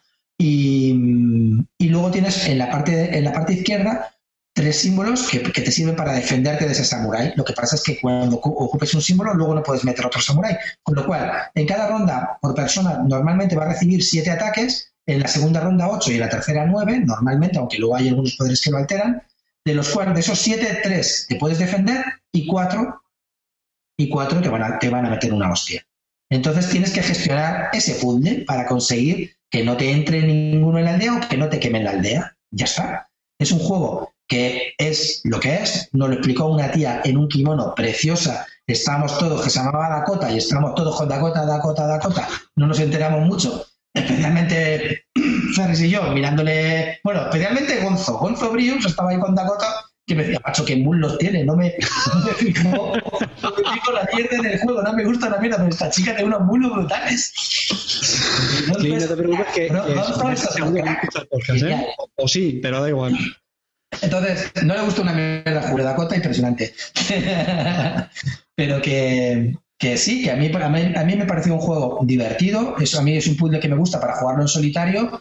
Puedes combinar. Si te gustó el Ghost Stories, este es más ligero y, también muy divertido, ¿no? No sé, para jugar lo que dura, pues 30, 40 minutos, no más. Vale 18 euros, que eso se agradece. Cajita pequeña, tipo, tipo la de Elder, el símbolo del arcano. Pues eso, dime. ¿Es mm, el SOS Titanic de este año?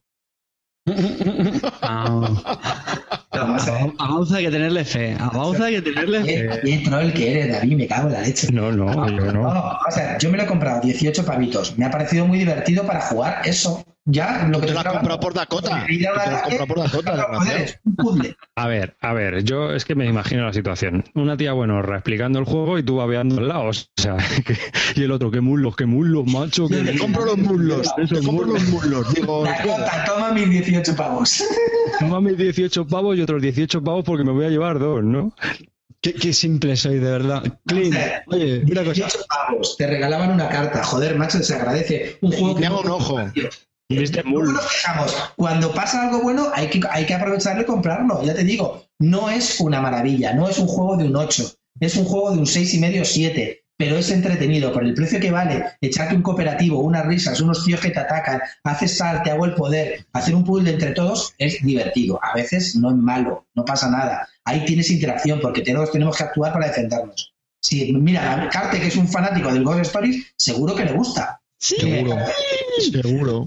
Que sí. Hay Una, una duda. Espera, espera, Calvo, Calvo, un segundo. Un segundo. Eh, ¿Cuántos erais y cómo lo verías a siete jugadores? Porque es que macho lo Siete, es. éramos siete, y no- bueno, también estaba, estaba, mira, te digo quién estábamos, estaba Gonzo, Eddie, su novia, Ferris, Manolo, Manjolo y yo.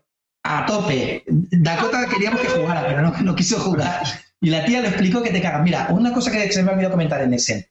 Chicos, la- de verdad, editoriales, pensarlo. Estáis metiendo a estudiantes que no tienen ni puta idea de juegos, que explican los juegos para el culo. Había una tía que nos explicó el Tocaído, que es el juego más simple del mundo, y no tenía ni idea de explicarlo. Eso es fundamental. Es solamente Fundamental. esto ya lo que diga la localidad. Entonces, claro, eso te hace que no te compres el juego. La tipa que explicó el Johari no sabía nada, no había jugado en su vida. Entonces, macho, eh, vamos a ver, gas- gástate la pola, contrata a un friki desgraciado, contrata a un friki y regálale 23 juegos. Ya, pero tú al final- te gratis.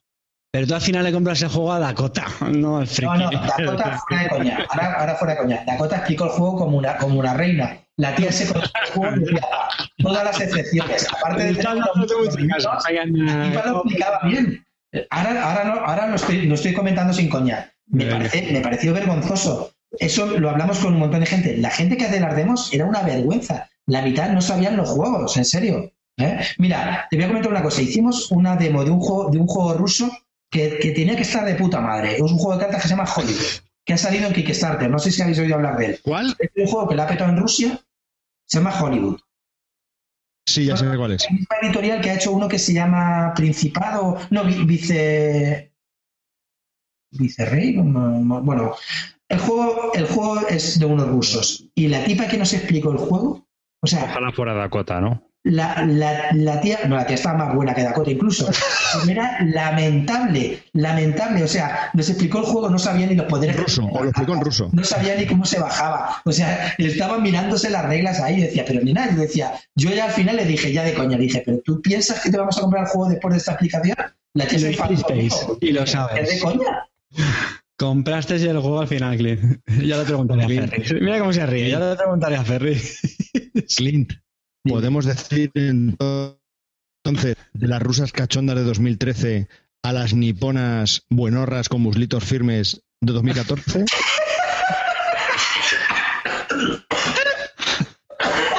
¿Lo, lo podemos decir? El que calla otorga, ¿eh? True fact, o sea, true fact, esto es un El hecho, micrófono. esto es así. Que me ahogo. Eso hay que comentarlo con Gonzo Bríos, ¿eh? Hay que comentarlo con Gonzo Bríos. Que por cierto no le gustó una mierda el juego, el cabrón. A ver, sos Titanic. No. Pues a ver. Yo me hubiese quedado con los muslitos también. Qué troleje. Next. Bueno, vamos a ver. Yo creo que ha quedado claro lo que he tratado de explicar. Os, he dado una explicación más o menos, no, no del juego, de para que sepáis de qué va y, yo, y os lo que vais a encontrar. Un jueguecito cooperativo normalito que, que te lo pasas bien durante el tiempo que dura y que vale muy poquito dinero y que además está Sí, muy bien es. producido. Cartas chulas, dibujos chulos, tablerete. Chicos, es una buena compra. Y una cosa, efecto líder. No, no hay. No, porque como No te cada uno creo. se lleva sus No, porque, hostias, no, ¿no? porque tú te, te metes la carta en tu, en tu este y tú decides dónde va. Una cosa que sí que nos dimos cuenta es que en la segunda ronda tienes que estar convertirte en animal sí o sí, o si no, no, no pasas el juego. Es dificilillo de pasar. Eh, De verdad que, que está muy chulo. No tiene efecto líder porque coges una carta de ahí y tú decides dónde la colocas, nada más. Los demás te pueden decir haz esto, haz lo otro, pero tú decides. Joder, pero eso es lo de siempre, Clint, tío, claro. No, si no, los demás no te dicen nada, no tiene efecto líder. Pero... tablero. Si a ti se te pasa el tablero, se te pasa a ti. No es que, ay, tío, no te has colocado en esta loseta que hacía tal. No, no. Lo tienes que colocar en tu tablero, ¿eh? Mm, bueno, no sé. Eso es como todo. Eso es como si dice, hombre, si nadie te dice en Ghost Stories, ¿dónde no hay pones cooperativo que no poner? no tiene efecto líder. Claro, nos ha jodido. eh, vamos a ver, en partiendo de esa base no hay cooperativo que no tenga efecto líder. ¿Y qué ese es el problema de los cooperativos? Ya, pero bueno, este es, a mí me ha parecido divertido, ya te digo que no. No, no, no le veo tan, tan fuerte que sí que existe como, como puede ser en otros, como puede ser en Pandemic, por ejemplo. Mm. Bueno, hemos estado hablando de Samurai Spirit, un pequeño juego cooperativo diseñado por Antoine Bauza y que eh, está publicado por Fun Force, la forja de la diversión. De unos 7 jugadores y 30 minutos de duración. Un juego ligerito, cooperativo, que recuerda, recuerda un poco a Ghost Stories en ese, ¿no? Como Sí. decías tú. Sí, sí. Así que, bueno, pues, si estáis interesados, pues es nada, optimizar y resolver y eh, tiene que estar entretenido. En serio, ¿eh? yo creo que te va a gustar Arribas. Eso, eso que está muy no. últimamente, ya me lo han dicho, pero te gustará. Que sí, que sí, que yo sí lo tengo, tengo ocasión, lo pruebo, hombre. Eh, yo, yo probarlo, lo pruebo todo. Otra cosa es que luego me guste más o menos. Vamos a hablar de Panamás. Panamás es un juego de Gilles Dorey, Nuno Bizarro Senteiro y Paulo Soledade, de 2014, dos a cuatro jugadores, publicado por Morapiaf, ahora en español, eh, aunque originalmente era por Mesa Board Games. Sí, Sí, ¿no? correcto. Y eh, bueno, pues tiene una duración estimada de 100 minutos. O sea, tiene esa duración, es más, es menos. Eh, es un poco más. Poco Sí, puede llegar a las dos horas. 15 minutos para ti, Calvo. Bueno, pues después de- del bajón que ha dado el programa con la intervención de Clint, yo creo que es, es hora de devolver eh, este nivel que tiene este programa a juegos de calidad y dejar de hablar de Gena Baratilla, de la que suele hablar Clint. Pues bueno, Panamax es un gran juego que lo tengo en venta. Todo eso lo estás diciendo para venderlo, ¿no? No, no, no necesariamente.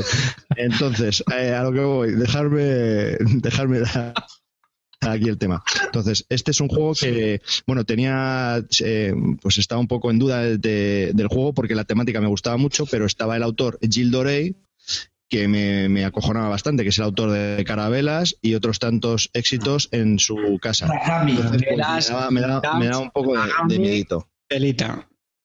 Entonces, eh, pero también estaban otros monstruos eh, de diseñadores que es Nuno Sintiero y Pablo Soledad, que son los que hicieron el Madeira el año pasado y grandes jugadores de 18XX, que eso es lo que me, daba la, pues, eh, las ganas de, comprármelo. ¿no? Entonces, una vez ya comprado el juego y habiéndolo probado, puedo decir que Gilles Dorey es el socio capitalista, porque aquí no ha hecho nada, está clarísimo.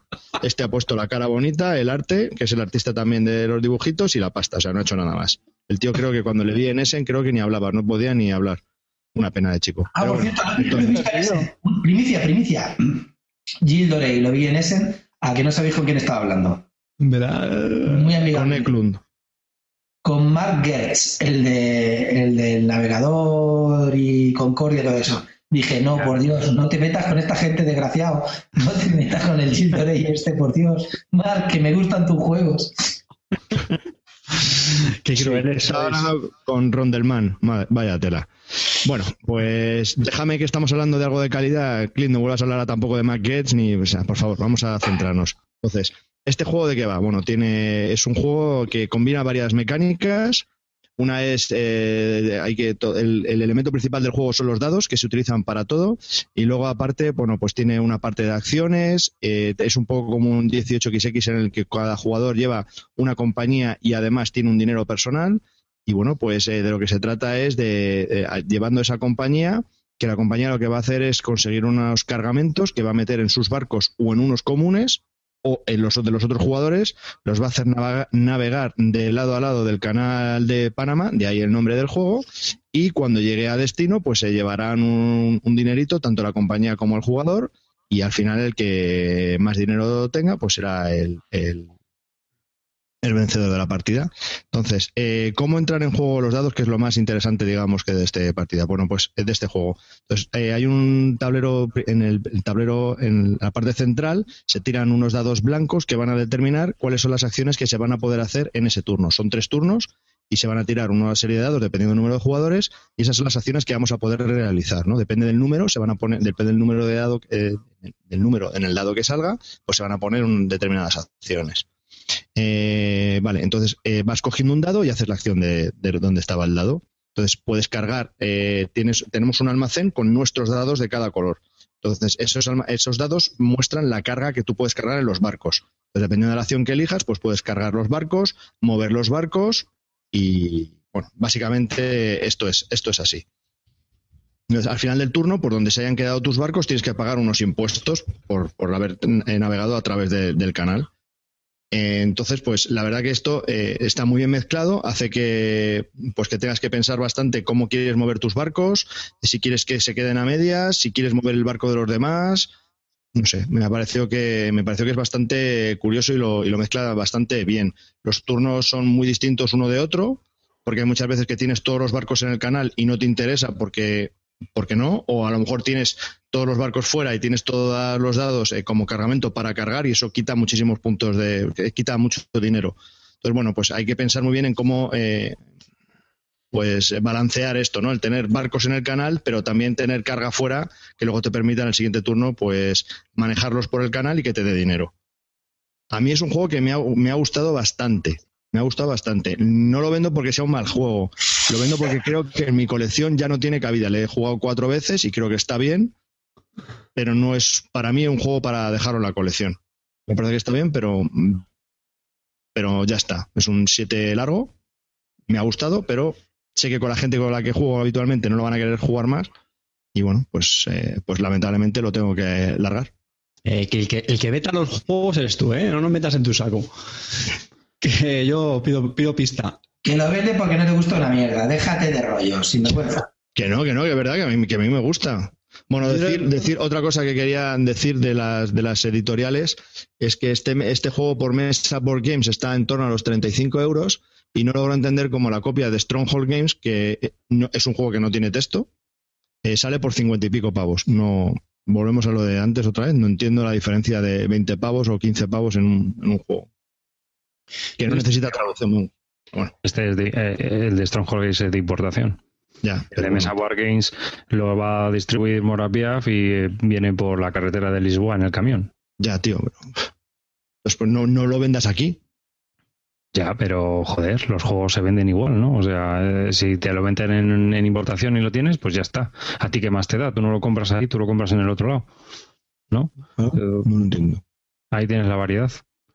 Dime, David. Yo quiero, opinar sobre el Panamax. Decir que yo creo hemos jugado tres partidas a dos, a tres y a cuatro jugadores, me parece. Eh, la primera partida fue a cuatro y a favor que una es un juego que no es fácil de evaluar con una primera partida. Yo creo que la inmensa mayoría de la gente que lo ha jugado, mejor dicho, lo ha probado, no se atreven a, mojarse con una sola partida, lo cual yo creo que eso habla a favor de un juego, ¿no? Porque si es malo, te, suele, te sueles llevar una mala sensación de primeras. Si te dejas así con un regusto de, joder, pues no sé, porque puede tener sutilezas que no he visto en una primera partida, eso es bueno. Sin embargo, eh, es verdad que después de repetirlo, en mi opinión, la, no sé, la sensación ha ido de más a menos. No sé. La segunda sí que tenía ya más claro lo que quería hacer. Porque la primera te puedes ver un poco perdido. No es muy difícil de jugar, pero eh, yo veía a los jugadores que no nos costaba a veces decidirnos. Y eso que las acciones que tienes es para es para. O sea, no, es mucho donde tienes que elegir. básicamente es o cargan los barcos o los mueves por el canal ya está, poco más. Y, eso es precisamente las cosas que, que a la larga, bueno, a la larga, después de varias partidas es lo que, no sé, me ha desinflado. Es que básicamente es eso. O sea, es los dados, lo mueves, lo, lo pones en el barco y ahora lo muevo. Venga, y ahora esto. Luego, son tres rondas, que como la cagues en una ronda, en mi opinión ya estás fuera de la partida. A mí no me, finalmente no me, no me convenció. No, no sé, no creo que tenga tantos caminos. Eh, no, no sé, no tiene tanto donde elegir, yo pienso. Hay una cosa que, tuvimos dudas. Bueno, yo antes de comprar, yo me leí las reglas eh, y había una duda que tenía que era eh, la comparación que hacían con el 18XX en cuanto al tema de las acciones. ¿Vale? Tú como compañía, como jugador, puedes comprar acciones de cualquiera de las compañías, ¿no? Ese valor de las acciones va a ir variando en un mercado dependiendo de si reparten dividendos, si están bien, si tienen dinero, bla, bla. Bien. Entonces, yo pensé que estaba muy dirigido eh, para, para tu compañía, porque si tú compras acciones de tu compañía, es, eh, ese dinero va a la compañía. Si más dinero tiene, más reparte. Entonces, yo pensé que iba a estar muy dirigido en ese sentido. Cuando lo jugué me di cuenta que era cierto. Entonces, no le veo ningún plus, o sea, no, han gestionado bien el hecho de que puedas comprar acciones eh, de las compañías, porque al final todos comprábamos acciones de nuestras compañías, salvo al final de la partida, cuando ya habías comprado todas las tuyas, y no tenían más narices que comprar acciones de otros, pero incluso así, no sé.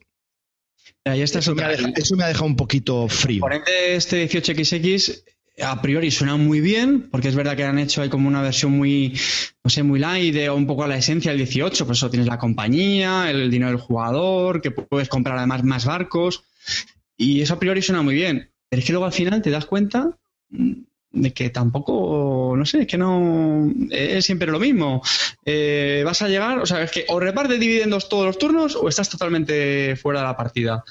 Mm, no sé, y luego lo que dice Calvo, o sea, siempre vas a comprar acciones de tu, de tu compañía. Eh, no sé, eh, hay gente que me ha hablado, me ha hablado que no, porque bueno, también pues puedes hacer un poco el mal porque llevas los barcos a las exclusas donde al final del turno te van a salir mucho más caro y así les puedes fastidiar, tienes un poco más de interacción ahí. Que posiblemente haya más, ¿eh? que posiblemente haya más del juego que no hayamos visto. Sí, sí, sí, eh, a mí... Yo creo que no. A mí es el típico juego que me encantaría jugarlo con alguien que lo tiene muy trillado para ver esas sutilezas, pero, pero no se las ve. El juego está bien, el juego está bien. Una pregunta, una pregunta, Clean. ¿Es territorio Barton? Que tú lo has probado también. Yo es que solamente juego una partida y me pasa como dicen ellos, que una partida no me atrevo a decir que si me... En realidad a mí me parece malo eso que dice David. Cuando juegas una partida yo en este juego mm, me apetece, tengo que volverlo a jugar para evaluarlo porque en realidad realmente en una partida no te enteras de las sutilezas que tiene en este, este con juego en concreto. Hay otros que te enteras y de sobra y no quiero volverlo a jugar nunca más. Este más tendría que volver a jugar, pero te digo la verdad, no me apetece mucho. Dime. Eh, otra pregunta que tengo yo por aquí.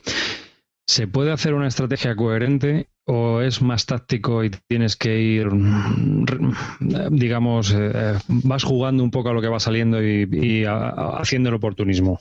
Curiosamente, a mí me parece que las dos. Puedes idear una estrategia con respecto a tus barcos, pero dependiendo de si los demás te mueven los tuyos, es totalmente táctico porque te cambia en ese momento y tienes que, Sota caballo, rey, Sota caballo rey. Para mí fue Sota caballo rey. La primera es lo que te digo, que la primera vez, como no es el típico euro, o sea, a mí me parece, lo que sí que me gusta. Sota caballo rey no depende, porque tú tienes unas cartas de objetivos ahí, ¿no? Es o carga mercancías o mueve los barcos. Primer turno, carga mercancías. ¿Qué mercancías cargas? Las que te den más, porque hay contratos que te dan un, un solo dado y otros te dan tres. Mm, ¿Cuál cojo? ¿El que me da tres dados para cargar o el que me da solo uno? Mm, venga, voy a coger el de tres, que parece mejor. Pero a priori esta parece la estrategia normal. Que sí, que sí, hay alguien que, me puede dar un dado, lo peta. Pero nosotros no lo hemos visto.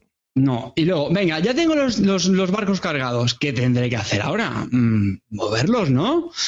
Muevo aquí, y luego moverlos, moverlos es que moverlos. O sea, es que no es muevo por aquí, muevo por allá. Es que es un canal. O sea, solo tiene una dirección. Avanzas el barco. No, pero espérate, porque es que lo puedes empujar con este. Ya, claro, sí, es que no hay más. O sea, es que no, no sé. Es que no. Tú estás viendo a los demás y tú no piensas, ah, es que yo hubiera hecho otra cosa mejor. No. Eso es lo que a mí al final, después de varias partidas y dándole vueltas, era como, no, es que no es esa, esa sensación de tener una partida y decir, ah, es que ya sé lo que estoy haciendo mal o no sé qué.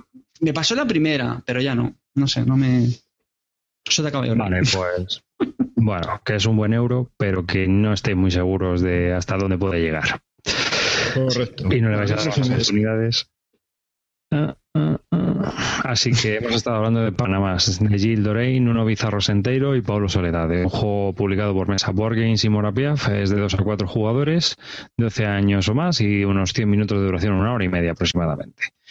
Bueno, pues ahora voy a hablar yo uno que he probado que es bastante cachondo. Y bueno, pues yo creo que este va dirigido un poco al juego de la.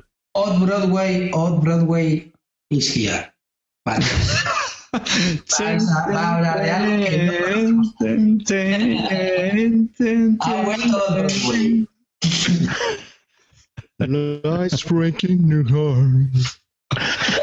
No, no he entendido muy bien el chiste, pero bueno. Vamos a ver, vamos a ver. Tú eres Off-Broadway, tío. Todos los juegos que nos vas a hablar no los conoce nadie. Ni en la BGG lo conocen. Tienen 10 visitas. David Arribas es el que crea las entradas de estos juegos en la BGG. Miras el hype. La gente, la gente, en cuanto te oye hablar, está tecleando en la BGG porque no sabe de lo que estás hablando. Pues oye, yo este, este veréis. Este, este lo vamos a conocer, No, este le vais a conocer seguro. En, en, meses se va a hablar mucho de él. Y a mí me interesa además. Este juego va a llegar a las de Or ese francés o, va a ser nominado en el Spiel de Jahres, ya lo veréis, porque va a llamar mucho la atención. Yo creo que aquí lo, va a publicar Osmodi. Ese se llama Call Express, es un juego de Christophe Reinbaul, que ahora que oigo el nombre, me suena a mí este tío. Sí, a mí también. En algún momento. A ver si veo algo por aquí. Que pues no, no me suena de nada. Entonces tiene cuatro juegos y ninguno es, conocido. Quizá porque me suena algún escritor. Es su nombre. Bueno, es un juego de dos así jugadores, publicado por Lodonaute, es francés, típicas ilustraciones francesas, Tabuten, y una media hora de duración, que se cumple, más o menos, se cumple. Bueno, yo he jugado solo una partida, así que son también un poco primeras impresiones, porque el juego, para empezar, entra por los ojos. Entra por los ojos. Viene un troquel eh, que se monta Call Express. En, el Call Express el tema es el siguiente. Somos unos bandidos y vamos todos a atracar un tren. Entonces todos nos montamos en el tren y vamos a, atracarlo. Pero cada uno a su bola. O sea, nos pegamos entre nosotros. Y en el tren también va un marshal, un sheriff. Va a intentar evitar que nosotros robemos pues todo el botín que hay en el tren. Entonces, eh, el juego es muy, muy vistoso porque el, troquel es, o sea, se tiene que montar un tren, que cuesta bastante montarlo, pero que una vez que está montado, ya queda montado para siempre porque la caja viene preparada para guardar luego el tren completo. Es una caja tamaño Catán, entonces tú guardas todo el tren y en, en, un apartado que queda libre, todas las cartas y todos los componentes que trae el juego, los meeples y demás. Es juego con maderita y también trae atrecho, es decir, que cuando montas el tren puedes poner atrecho, arbustos, rocas alrededor y todo. Parece que el tren va andando por la pradera americana, ¿no? En ese, te daban, te daban como, como una hojita así que la extendías y era como un desierto y todo con una vía de tren y tal para que la gente lo pusiera ahí el tren. cuando, adornas el tema. Ah, no, no, pero espera, no, es que está chulo. Lo del adorno, a ver, lo adornas porque está dirigido a un público familiar, Javi. Entonces, claro, pues si juegas con críos o gente joven, pues si pones atrecho y eso, pues mola más. ¿Para qué vamos a engañarnos? Joder, tronco. A veces lo que cuenta es el viaje. Entonces. Nunca mejor dicho. A ver, entonces, pues tú, tú tienes un Mipel que es, eh, va a ser tu bandido. Y tu bandido, pues hay, hay hasta seis tipos distintos de bandidos y cada uno tiene una habilidad especial, ¿no? Entonces, es un juego de programación. Vas a tener un mazo de cartas este mazo de cartas lo vas a barajar y vas a robar hasta seis cartas. Hay un personaje, por ejemplo, que te permite robar hasta siete. Bueno, pues una vez que has robado, has robado tus cartas, pues eh, se saca una de las cartas que indica cómo va a ser ese turno eh, el robo del botín. Dependiendo del número de jugadores que haya, pues se va, va, a ser, va a haber más rondas o menos rondas, ¿no? Si hay seis jugadores, me parece que son tres o cuatro rondas nada más, no me acuerdo muy bien. Si eres cuatro, o sea, dependiendo del número de jugadores, pues va a haber más rondas. Entonces, tú en esa carta que te va a indicar cómo va a ser la ronda, te va a indicar que se van a colocar unas cartas boca arriba y otras boca abajo. ¿Mm? Incluso hay un personaje especial que su primera carta la coloca boca abajo y no se sabe lo que ha puesto. Entonces tú apareces en uno de los vagones y en ese vagón ya hay botín. O sea, en cada uno de los vagones hay botín. En el vagón principal, donde está la locomotora, también hay un maletín con mil pavos y luego el Marshall está también con otro, otro maletín con otros mil pavos. El que más dinero tenga al final del, del juego es el que gana. Entonces tu misión es obtener pasta para aburrir. Y también se da una bonificación al, que, al tío que más tiros haya pegado durante la partida. El que más haya pegado, más tiros haya pegado, pues se lleva otros mil pavos. Pues entonces tú miras tus cartas y te tienes que programar. Hay cartas que te sirven para mover de vagón en vagón, hay cartas que te sirven para subir al techo del vagón, porque es tridimensional y tú puedes coger el MIPEL, quitarle del vagón y subirle arriba. O sea, las fotos son chulísimas si las veis. Es, es acojonante cómo está hecho el jueguecito. Y luego también, pues, para desplazarte también por los lados, para pegar tiros, para pegar puñetazos o para mover al Marshall. Y dependiendo de lo que hagas, pues vas a obtener eh, un resultado distinto. Si, por ejemplo, le pegas un puñetazo a otro jugador que está en el mismo vagón que tú, ese, ese jugador tiene que soltar una bolsa de botín que se le ha caído y eh, sale despedido a otro vagón. Si, por ejemplo, le pegas un tiro, pues eh, también eh, vas metiéndole unas cartas que lo que van haciendo es que le van eh, intoxicando el mazo, ¿no? Como las cartas de herida del, del estos juegos. Sí, del Mage y todo esto, ¿no? Te van intoxicando el mazo y cuando robas, pues ya no tienes todo lo que tú quieres disponible.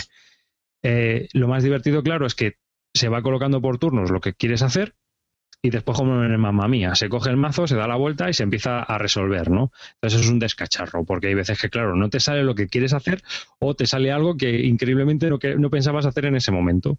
pero bueno, se te pone a tiro y lo haces. Entonces, tú piensas que vas a subir el vagón, vas a avanzar dos vagones, te vas a bajar, vas a coger el botín y le vas a pegar un puñetazo a no sé quién, pero puedes subir, eh, allí te pegan un tiro, te bajas para abajo, te encuentras con el Marshall que te vuelve a hacer subir. Bueno, pues es muy divertido. Es un juego muy ligero, familiar y que entra por los ojos. Vendido. Me lo has vendido. Vendido. 26 euros. no, a mí me gusta mucho. la... mira, por ejemplo, con esos precios, lo que estamos hablando, Tú con 26 euros te arriesgas, ¿por qué no? Dices, lo pruebo, me gusta 6 euros. ¿Te, gastarías 45 pavos, 40? No. No, pero pero vamos, es un juego para regalar, ¿no? O sea, bueno, yo no veo, o sea, para mí no tiene cabeza, cabida en mi colección, ¿no? Porque de juegos de este tipo tengo más, ¿no? Pero, y bueno, es, programación también, pero yo creo que es un juego muy regalable. Además, que es que entra por los ojos. ¿eh? A, cualquiera que se lo pongas delante alucina en colores. Y luego el sistema de juego, la mecánica esta de programación, pues es muy divertida. Porque no te sale lo que quieres conseguir, a otros sí. Bueno, pues no todo te va a salir durante todos los turnos y la verdad es que es muy, muy, muy divertido. A mí me gusta mucho en ese sentido. Yo creo que es un juego familiar muy, muy recomendable. ¿Es independiente del idioma? Sí, totalmente. Porque las cartas son símbolos, todo. Exactamente, no, no tiene texto ni nada de eso. Oye, hay, otro juego familiar así que ahora también está petando, que está gustando bastante, o que gustó también allí en Essen, que sale también por el mismo precio, pero que se llama Madame Chin. Ah, he oído hablar de él, pero no sé nada una especie así como este de las ciudades de los cities de Quinicia y tal, pero que tiene que también es así familiar, con muy buenas ilustraciones a lo francés. ¿Tú qué? Claro, ¿lo has probado o qué? ¿De, quién es? No sé quién será, no he mirado la ficha. De Catala, ¿no? Catala. Por la cara que pone. Sí. Eh, y es que estoy, viendo imágenes con los trenes, con los vagoncitos, y es que me, cuesta creer que cabe en la caja eso sin desmontarlo. Y que cueste 26 pavos. La caja trae ocho sectores, o sea, está dividida en ocho cada uno de los vagones y la máquina, son siete sectores porque son seis, seis vagones y la máquina de tren, eh, van metidas en cada uno de los huecos. Y aparte de eso, el octavo, pues es para poner las cartas, los MIPERS y toda la parafernalia, el atrecho. Y luego ya en la parte de arriba irían las reglas y, todas las tarjetas que trae y demás. no, son, no son pequeños, bueno, no sé, el tamaño, tamaño de un charter de 18XX. que trae, que vamos a ver, la caja es tamaño Catán, o sea que cabe justo, la caja está pensada y repensada, está muy bien hecho el juego, está muy bien diseñado, o sea, es francés. No sé, me está pareciendo chulísimo, tío. Y estoy viendo, creo, lo que ha dicho Clint de, ponerlo debajo del, tren, mm. ¿no? Que es así como que tiene una ilustración del, del desierto con las vías y ya eso es, vamos. Lo regalaban en ese. Pues We Are Losing los cactus, las rocas y demás. O sea, un juego muy chulo. a mí me ha parecido un juego familiar muy, muy recomendable. Hablaron de él hace poco en Días de Juego con esto de Córdoba, que también lo habían probado. Ah, sí, estaba en Córdoba, sí. Sí, y también lo ponían muy bien. We Are Losing the North. Tío, Javi, a mí es que los, familiares me. No sé, a mí es que me molan. Además, ahora se acercan las navidades. Taquinoco, con eso te digo todo. Ah, Taquinoco. Vamos a ponernos, vamos a situarnos. Es un chorrijuego, ¿vale? Así que le estoy valorando como lo que es. Ay, ay. De acuerdo. Claro, joder, no le voy a comparar con el Panamá o le voy a. O sea, es que no tienen nada que ver. Sí. te aseguro, te aseguro no tiene nada que ver. Que a lo que voy es que. Vamos a ver. Ahora, me dices, ¿qué echamos? ¿Un Col Express o un Machicoro? Un Col Express. ¿Qué echamos? ¿Un Panamá o un Machicoro? Mm, no sé, no sé. Escucha, yo también te lo digo, es que, es que el machicoro, madre mía, machicoro. hype, hype, hype, hype, hype. Ah, un jueguecito de ciudades. Bueno, pues Call Express es un juego de Christophe Rumbao, eh, es un juego que ha salido este año en Essen, está publicado por Ludonaute, esperemos que lo publiquen en español Asmodillo, creo, imagino, y es un juego de dos a jugadores, eh, una, media hora de duración y que, bueno, pues es un juego familiar muy recomendable para estas navidades, así que ahora, que yo creo que va a ganar más de algún premio, ¿eh? o sea que habrá que estar pendiente de él. Vamos a hablar ahora del Fields of Arle, Oh. Oh, Dios. Eh, eh, estoy GPado. Quiero, quiero que me GPéis más. Lo tengo y quiero, mm, quiero saber todo sobre él. Es un juego. Vamos, vamos a hacer como. ¿Habéis visto, ¿Habéis visto programas en la tele del Bisbal y tal que están con la silla del revés y se pone a cantar a alguien y cuando a alguien le mola le da el botón y se da la vuelta y me lo llevo para mi equipo?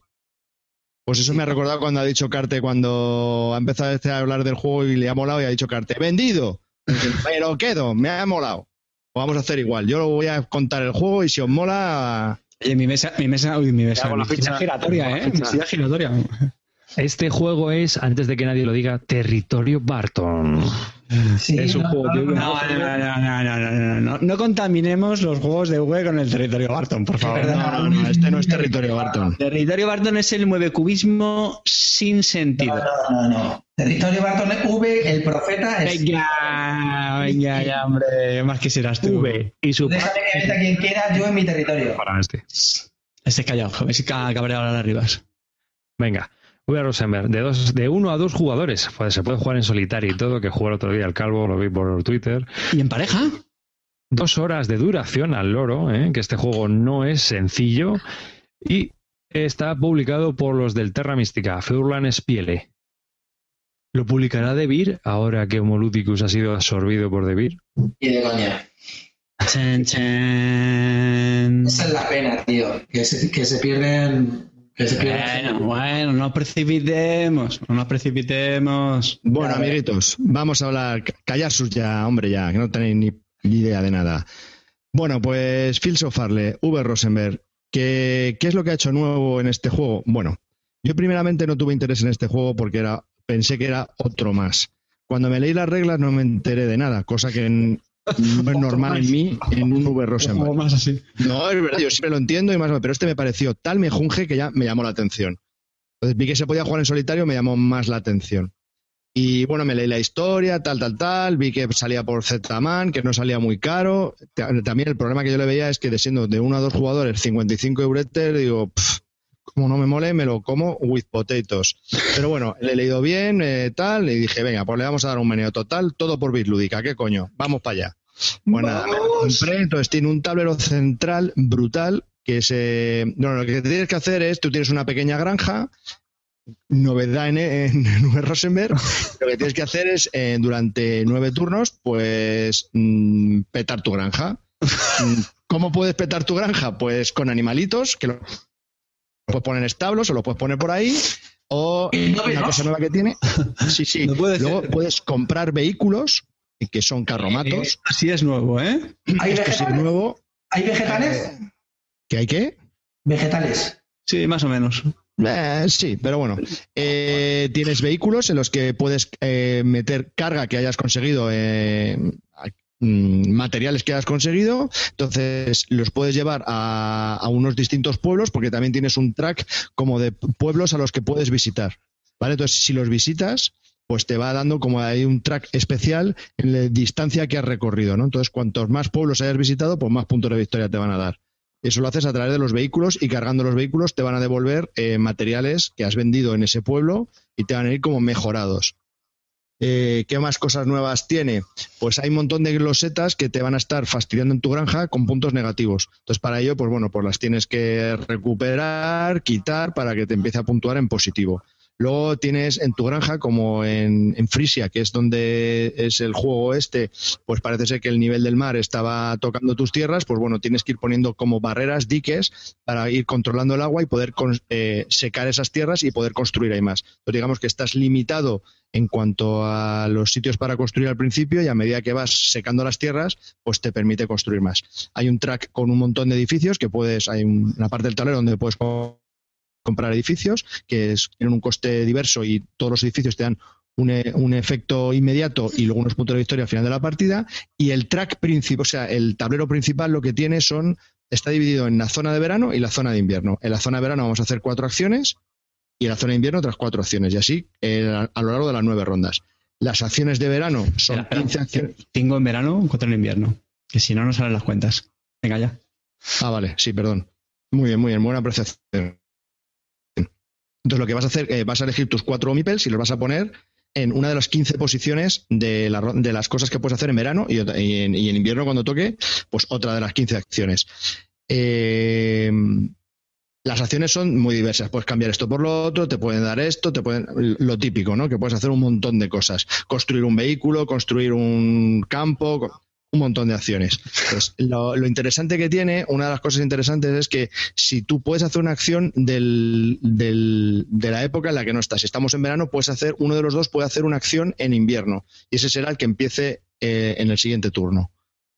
Eh, bueno, pues se van a sucediendo así, en la que tú utilices no la puede utilizar el otro y ya está. ¿Algo que añadir a esto, Carte? No, no, yo creo así como resumen, eh, bastante bien, la verdad. Vale. Pues... Bueno, lo, del track de recursos, que es un poco anecdótico, pero bueno. Sí, bueno, también en tu tablero tienes un track de recursos, no te llevas recursos per se, sino que tienes un track con distintos tokens de cada recurso, entonces cada vez que lo va ganando, pues vas subiendo o lo vas bajando y no se va marcando ahí. Los que han jugado al, al Glass Road, pues casi lo mismo, solo que en vez de ser una rueda, es un track lineal. Bueno, entonces no vamos a hablar mucho más de, de, las reglas del juego y tal. Es un juego que las reglas son bastante difíciles de entender, pero cuando una vez lo aprendes, yo creo que se explica en 20, 25 minutos, ¿no? Yo te lo expliqué, Carte. Sí, sí, sí. Abruma al principio el número de acciones que tienes que no sabes a dónde ir, pero la verdad que tras dos o tres turnos todo queda muy claro y sabes que sabes qué puedes hacer, o sea, es, es, bastante claro. A diferencia de otro juego, yo creo que está el tema bastante bien implementado y, y sí te da algo más la sensación de que estás construyendo algo. Eh, las, el, todo tiene texto, es mejor tenerlo en inglés, yo creo, porque te vas haciendo la idea. Todo es bastante temático, ¿no? Si vas al carnicero, pues vas con las con los animales que tengas y te van a dar comida, tal, tal. Yo creo que, que en inglés ayuda, no tiene mucho texto, pero bueno, mm, está bien. Y, y, bueno, ¿a qué juego recuerda? ¿Recuerda al Caverna o al Agrícola? Mm, a mí no me lo parece. Quizás algunas veces por lo de los edificios que has dicho, lo del Glass Road. Hombre, a ver, yo creo que fundamentalmente es muy parecido a, la familia o rama, o sea, decir, eh, caverna agrícola. Vamos, prácticamente es el mismo juego, del Glassroot a mí me recordó alguna cosilla, sobre todo pues el peso que tiene los Se parece muchísimo al caverna y al agrícola. Es que es, o sea, es prácticamente lo mismo. Ya te digo, a mí ha metido alguna cosita del Glassroot, a mí me recordó por lo menos que los, hay edificios que mm, dan muchos puntos de victoria y al final es lo de siempre, es transformar esos recursos que vas obteniendo en eh, puntos de victoria. Hay varios caminos, como que has explicado, lo de los viajes a las ciudades, estas que les vas enviando mercancías y tal. Pero bueno, al final es un poco lo de siempre, o sea, conseguir recursos, transformarlos y al final eso, o sea, esos recursos transformados, eh, petarlo en, en puntos de victoria. No sé. Vamos, que no vuelva a descubrir el Mediterráneo, ¿no? Eh, no, no, pero, le da un twist a todo lo que ya hemos conocido, pero, está bien. Pero que sí, que yo me meto en eso. Sí, eh, joder, que puede estar de puta madre. Si yo no digo que no esté de puta madre, pero que vamos, que como, como símil, es un, una evolución, una reimplementación una, del sistema del agrícola y del caverna en un nuevo juego. Es a lo que voy yo. De su sistema. Pues ya, hablamos de sistema. piensa que, es distinto o que es novedoso. Más fácil. Lo, lo de los viajes, lo de los viajes, los vehículos. Y ya. Y ya. pero, también cómo haces las acciones me parece un poco distinto a. Sí, pones un trabajador o pones una acción y, te da lo que hace esa acción. Sí. súper distinto. vamos. Eh, y bloquea. De verdad, Carlos, te estás luciendo. decir, se podría decir que arriba es una agrícola para dos y no el microjuego aquel que sacaron capao sin las expansiones. Hombre, pero mucho más se sudó. Bueno, más se sudó. A, mí me gustó mucho, pero porque yo soy fan de V y es que me da igual que me den el mismo plato 100 veces que yo me lo como con mucho gusto. ¿Eh? V no, el profeta. Vale, vale. Ger Rosenberg. Eh, por ponerle una peguilla, a mí lo que me pasó, que Carlos me lo explicó bastante bien, eh, es que, ¿sabes ese efecto que mucha gente dice el caverna porque ves los 50 edificios a de golpe?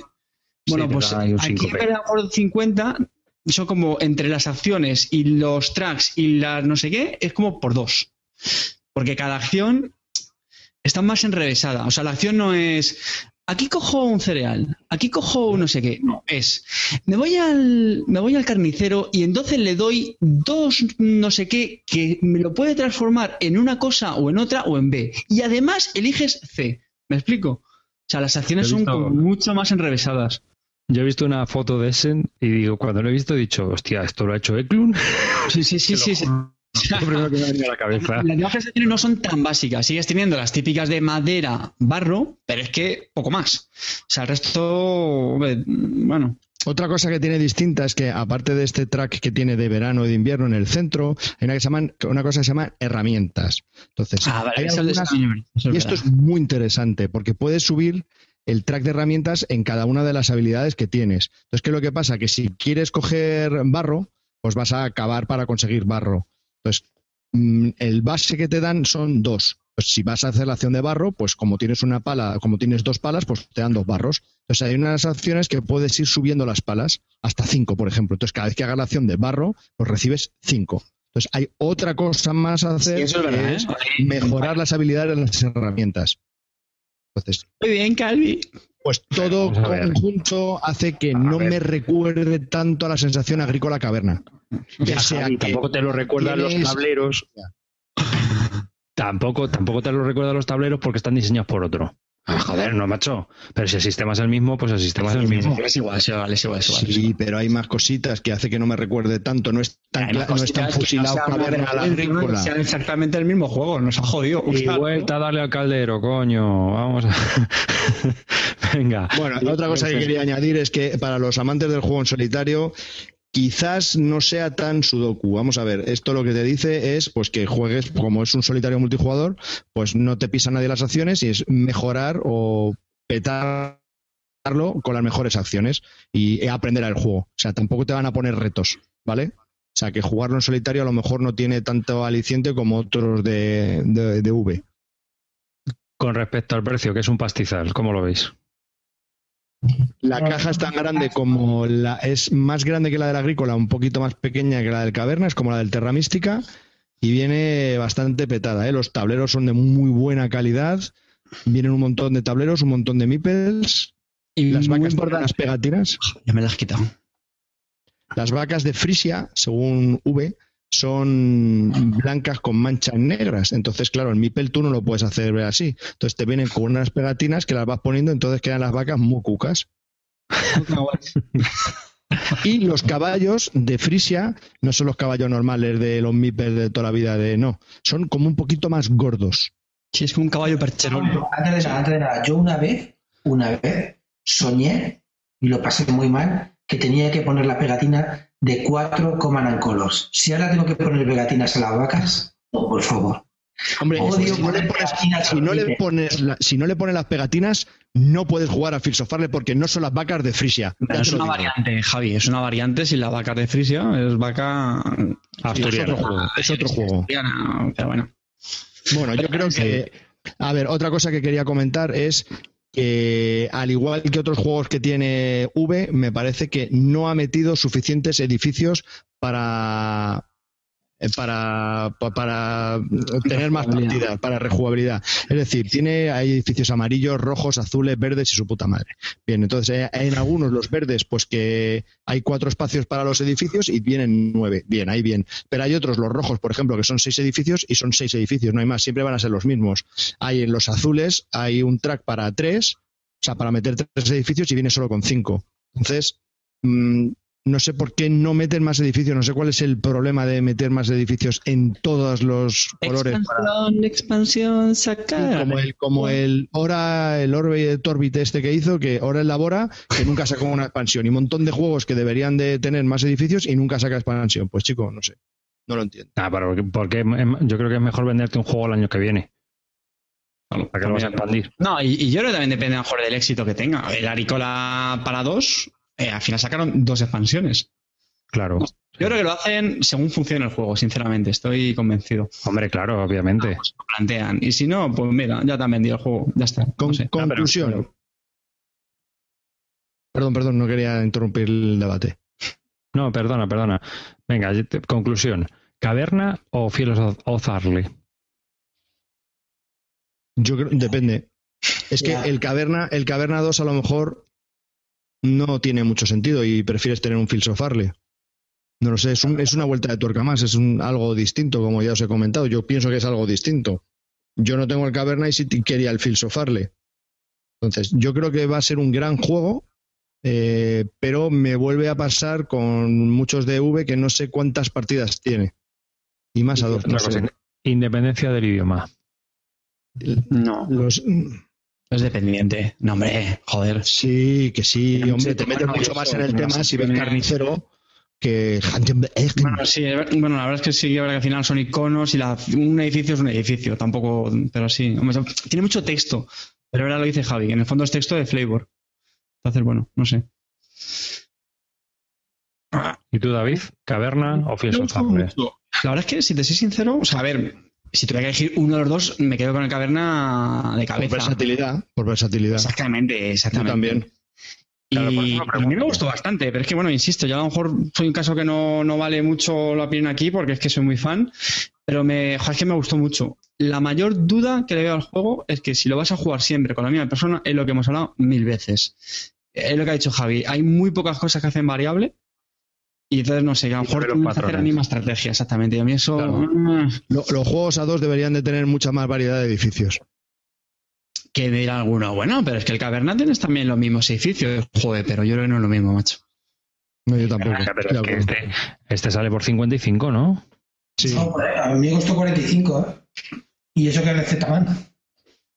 Eh, no habéis dicho nada todavía de Z-Man. A mí me lo han traído ya, me, me fastidió muchísimo. Lo que más me ha jodido la edición de Z-Man es que en el borde del juego no viene el señorito para ponerlos al lado de los otros de... Eso me ha jodido. Eso me ha destrozado. Me ha destrozado la colección. Yo tengo que poner una estantería aparte. Puto juego. No sé. En resumen, a los que sean fans de web no les va a decepcionar y si siguen queriendo la misma taza, pues oye, adelante. Y los que estén aburridos, pues a otra cosa mariposa. Los gestes aburridos que se compran una serie de Command Color. a- No, aunque eso. incorpora cosas nuevas, y- aunque incorpora bastantes cosas nuevas, Es la misma sensación, pero bueno. Pero eso sí, o para jugarlo con la pareja también me parece muy bueno, ¿no? Hombre, partidas yo creo que... Otra serie de la Guerra de los 30 años, pero ambientado en la Guerra de Secesión, ya sabéis. no, no creo que triunfe, no creo que triunfe, porque por el precio y siendo para dos, pff, no sé. Sí, es Bueno, que esas otras... Es una apuesta un poco arriesgada de... de Ah, pero yo le vamos a dar, tú, hombre, el- no sé. O que no quieras darle tú. Yo sí, sí, sí, a mí me ha gustado bastante. David, ¿tú lo vas a probar? Si se pone a tiro, sí. Pero vamos, como va a ser hacer un Kanban y luego un Six Sigma, pues tampoco me preocupa mucho, ¿no? Ya lo tengo dominado eso. ¿Sabes?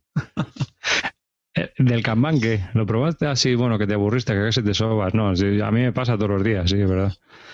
El, el Kanban lo probé, me lo explicó un alemán. A mí, a Ferry y a Manolo. Si te digo la verdad, cabeceé en la explicación. Era horrible, tío. Yo qué sé, vamos a ver. Mm, Si a, la gente que le parece complicado el viño, si piensa que todo es minijuego, pues el Kanban lo multiplica por dos. También no me puedo llevar una impresión de un juego con una explicación en un alemán que está, de un alemán que hablaba inglés un poco para el culo y estaba desesperado y no sé qué le pasaba. Y, y no sé si lo explicó bien o mal. A mí se me hizo un poco durillo el tema. Estuvimos ahí probándolo y claro, es que tenías que hacer las, órdenes, las, las acciones en un determinado orden para que luego te cuadrara. Había mucho, como diría Ferry, ¿sabes? eso, esto es mucho chocho, Nini.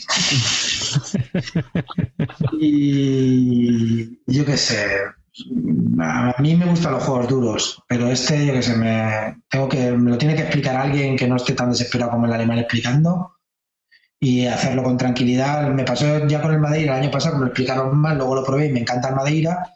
Pues a lo mejor luego el Kanban me gusta, pero la primera impresión me dejó un poco liado, la verdad.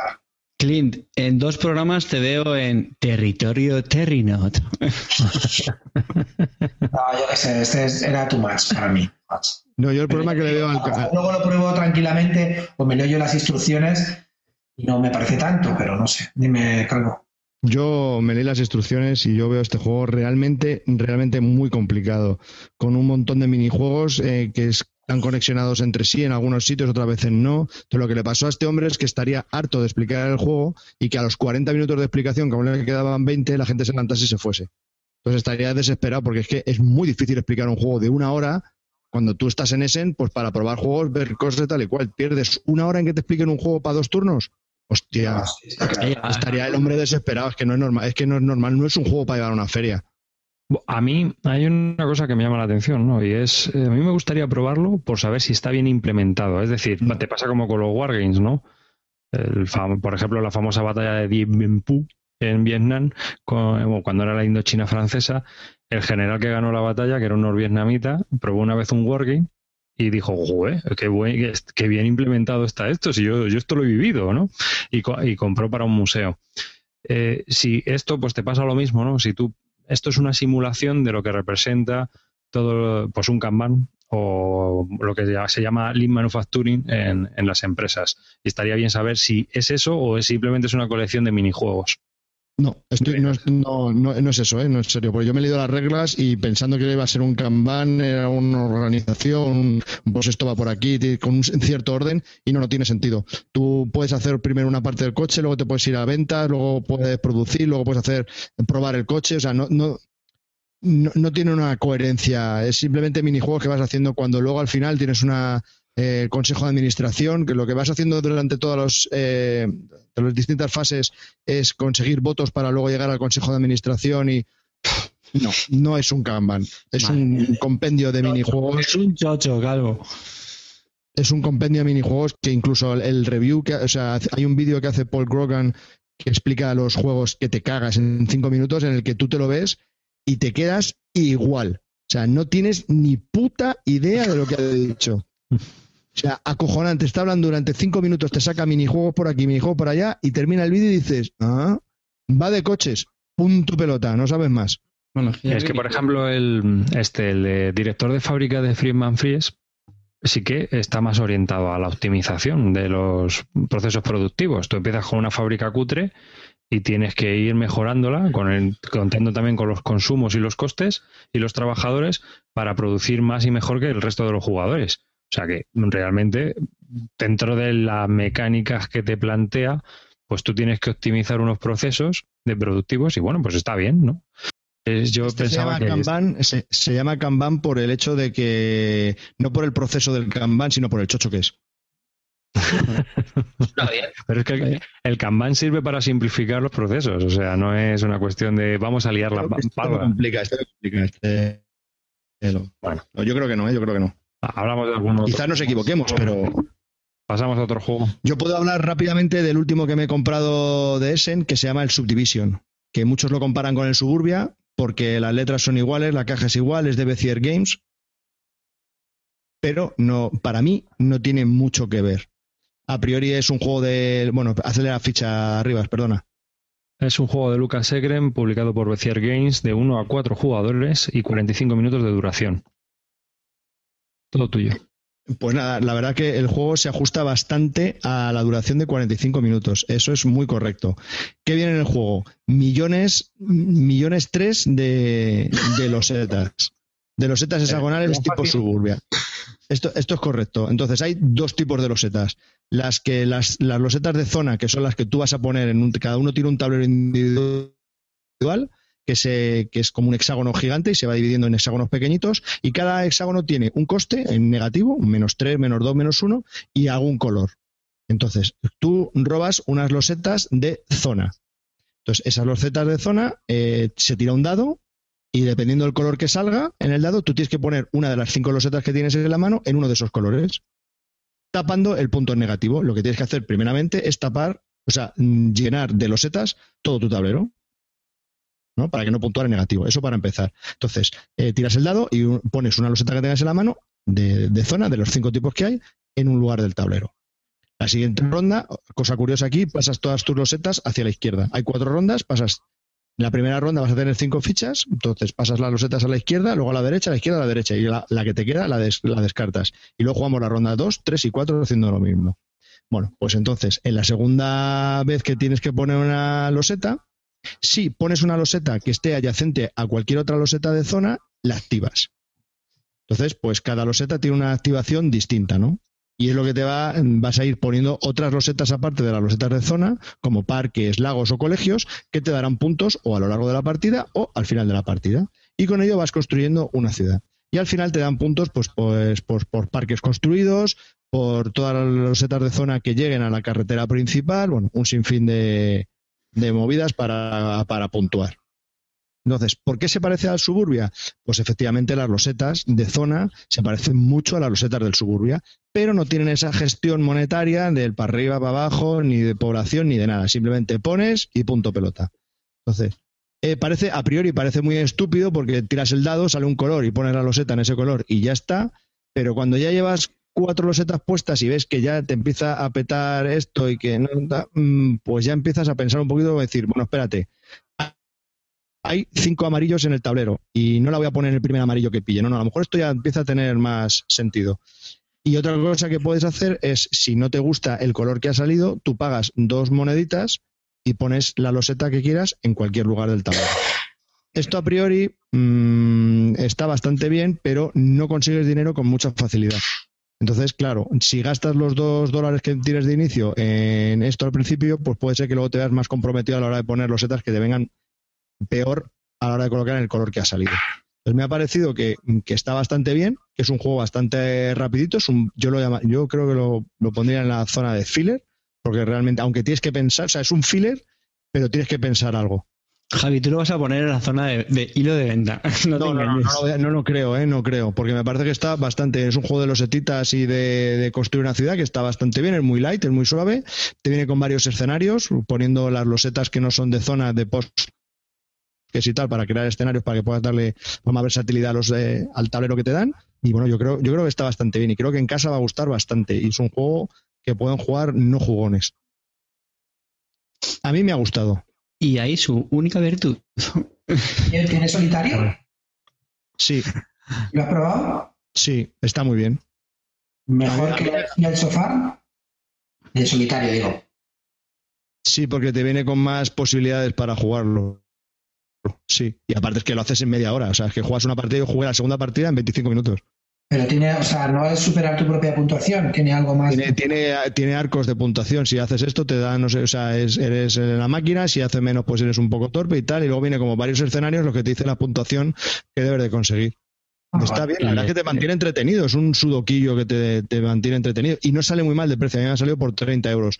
Creo que para ser un juego de, importación, porque es de Bezier Games, que es estadounidense, yo creo que no sale mal de precio. Y por todas las losetas que tiene por lo común, yo creo que es entretenido. Y a la carta me va a tirar todo esto por, la borda. No, espera, espera. ¿Y este juego eh, que dices en solitario, tal y como lo estás contando, ¿no, ¿no, estaría mejor implementado en iPad? ¿O en Android, o vamos, en una tableta? Para jugar Como en Suburbia. Sí, sí, sí, por supuesto. viene bien un, eh, lo has dicho tú, ¿eh? Lo del, como el Suburbia lo has dicho tú esta vez. Bueno, venga. Como, el Suburbia, en el hecho de que el Suburbia, toda esa gestión de mierda que tiene, que no sirve para nada, pues en un iPad, pues eso te lo, te lo quita y está, te, te ciñes al juego. Javi, digo David. A ver. ¿Qué opinas? Mm, no está mal. Esto yo creo fue un problema de expectativas, como siempre. Es decir, es verdad que Javi me había dicho que era un juego más filercillo, pero no sé, aún así tenía la esperanza que tuviera un poquito más. Eh, Javi lo ha escrito muy bien, la mecánica y la forma de jugarlo y ya está. Pero ese es el problema que yo lo veo, que al final yo me quedé con la sensación de. Te pasan las losetas totalmente al azar, es decir, te puede tocar justo el edificio que no te viene bien. A mí me pasan en varios turnos que me tocaban tres repetidos, lo cual pues puedes elegir poco.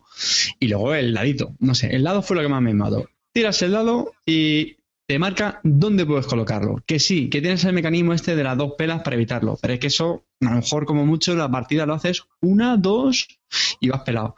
Entonces, no sé, lo vi como muy dirigido, o sea, como que, no sé, me parecía muy... no tenía mucha decisión de qué tipo de edificio hacer y dónde. Mm, Para nada. Para nada, porque eso es, tu impresión de una partida. Yo que ya he jugado varias partidas, insisto, hay que pensar muy bien bien cómo quieres poner a los setas de cara al final de la partida. Te a decir no es poner a la colocar las losetas muy bien. Eh, eh, de nuevo, no le veo tanto misterio. Si, cuando colocas la loseta, activas las que tengas adyacente, pues ya está. Tendrías que colocar la loseta para que cuando las bajes activen el máximo posible. Joder, es que eso no. No, tiene por qué. Es que no tiene por qué, porque te puedes ver muy comprometido ah, para llegar al final. Efectivamente, a veces que a lo mejor te compensa ponerla que active solo una, porque la colocan mejor, tal Pero que a eso voy, que no le veo Pues tan... te digo que te- teniendo en cuenta que es un filler, tienes alguna decisión que, que tomar y eso me parece bastante interesante. Y tampoco son muy complicadas, teniendo en cuenta que, se- te, te repito, es un filler. Ya, aunque pone 45 minutos la caja, se juegan menos. Vale, pero ¿cómo era Y eso las de reglas, perdona, perdona, perdona, una cosa. Y las reglas son 5 minutos de reglas, no tiene es más. cierto, ¿eh? Sí, las reglas son, vamos, ya está, lo que te has explicado. Ahora, también te digo, ¿cómo decíais vosotros del Pingüinos y compañía? ¿Qué decíais? Que sí, es un filler muy chulo, pero que lo juegas en 5 minutos y tardas 10 en montarlo.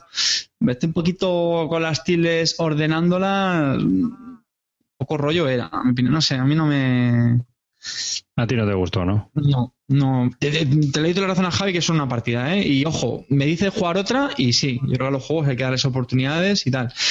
Pero como una, no sé, tío. Y otra cosa que a ti te pasó en tu partida es que gastaste los 2 dólares muy rápido. Y como no, No. construiste parques y no te daba dinero, pues te viste muy comprometido, te, te quedaste sin, sin dinero para poder poner tiles.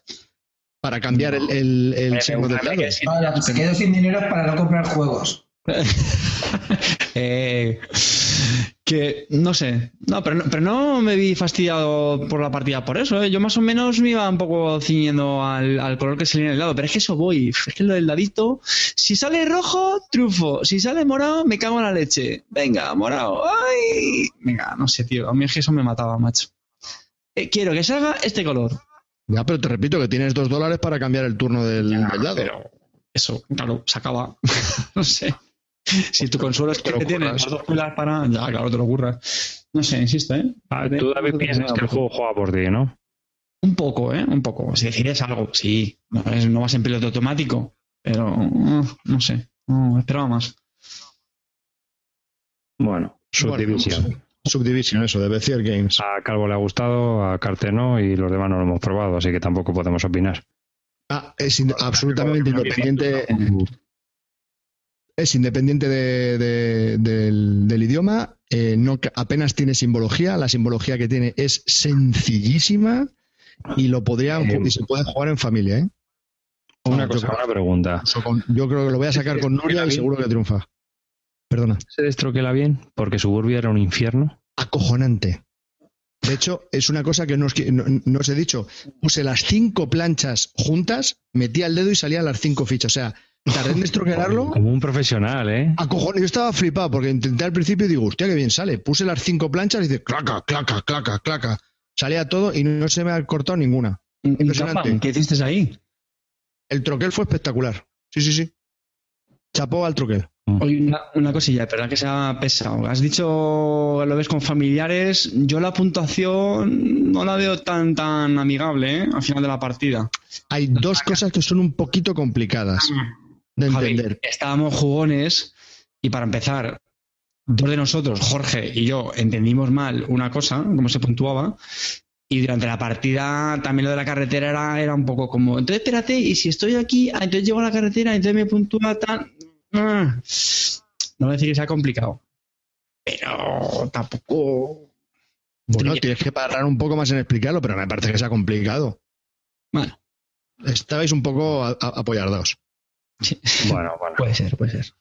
Bueno, pa- pa- para deciros que íbamos a hablar de otro juego, pero no hemos superado las dos horas de grabación y creo que lo vamos a cortar aquí y hablamos del otro día. Vale. Oh. Hemos estado hablando de Subdivision. Hemos estado hablando de Subdivision, un, un juego de Lucas Edgren, eh, publicado por Bezier Games, y es de 1 a 4 jugadores, 45 minutos de duración o menos. Y bueno, pues eh, que como he dicho antes, le ha gustado al calvo, a David no. Sacar vuestras conclusiones. Las mías son un poco pesimistas porque tampoco veo que es una mecánica que me guste mucho. Y bueno, Suburbia no me gustó mucho lo del draft, aunque el juego en sí me pareció que estaba bien.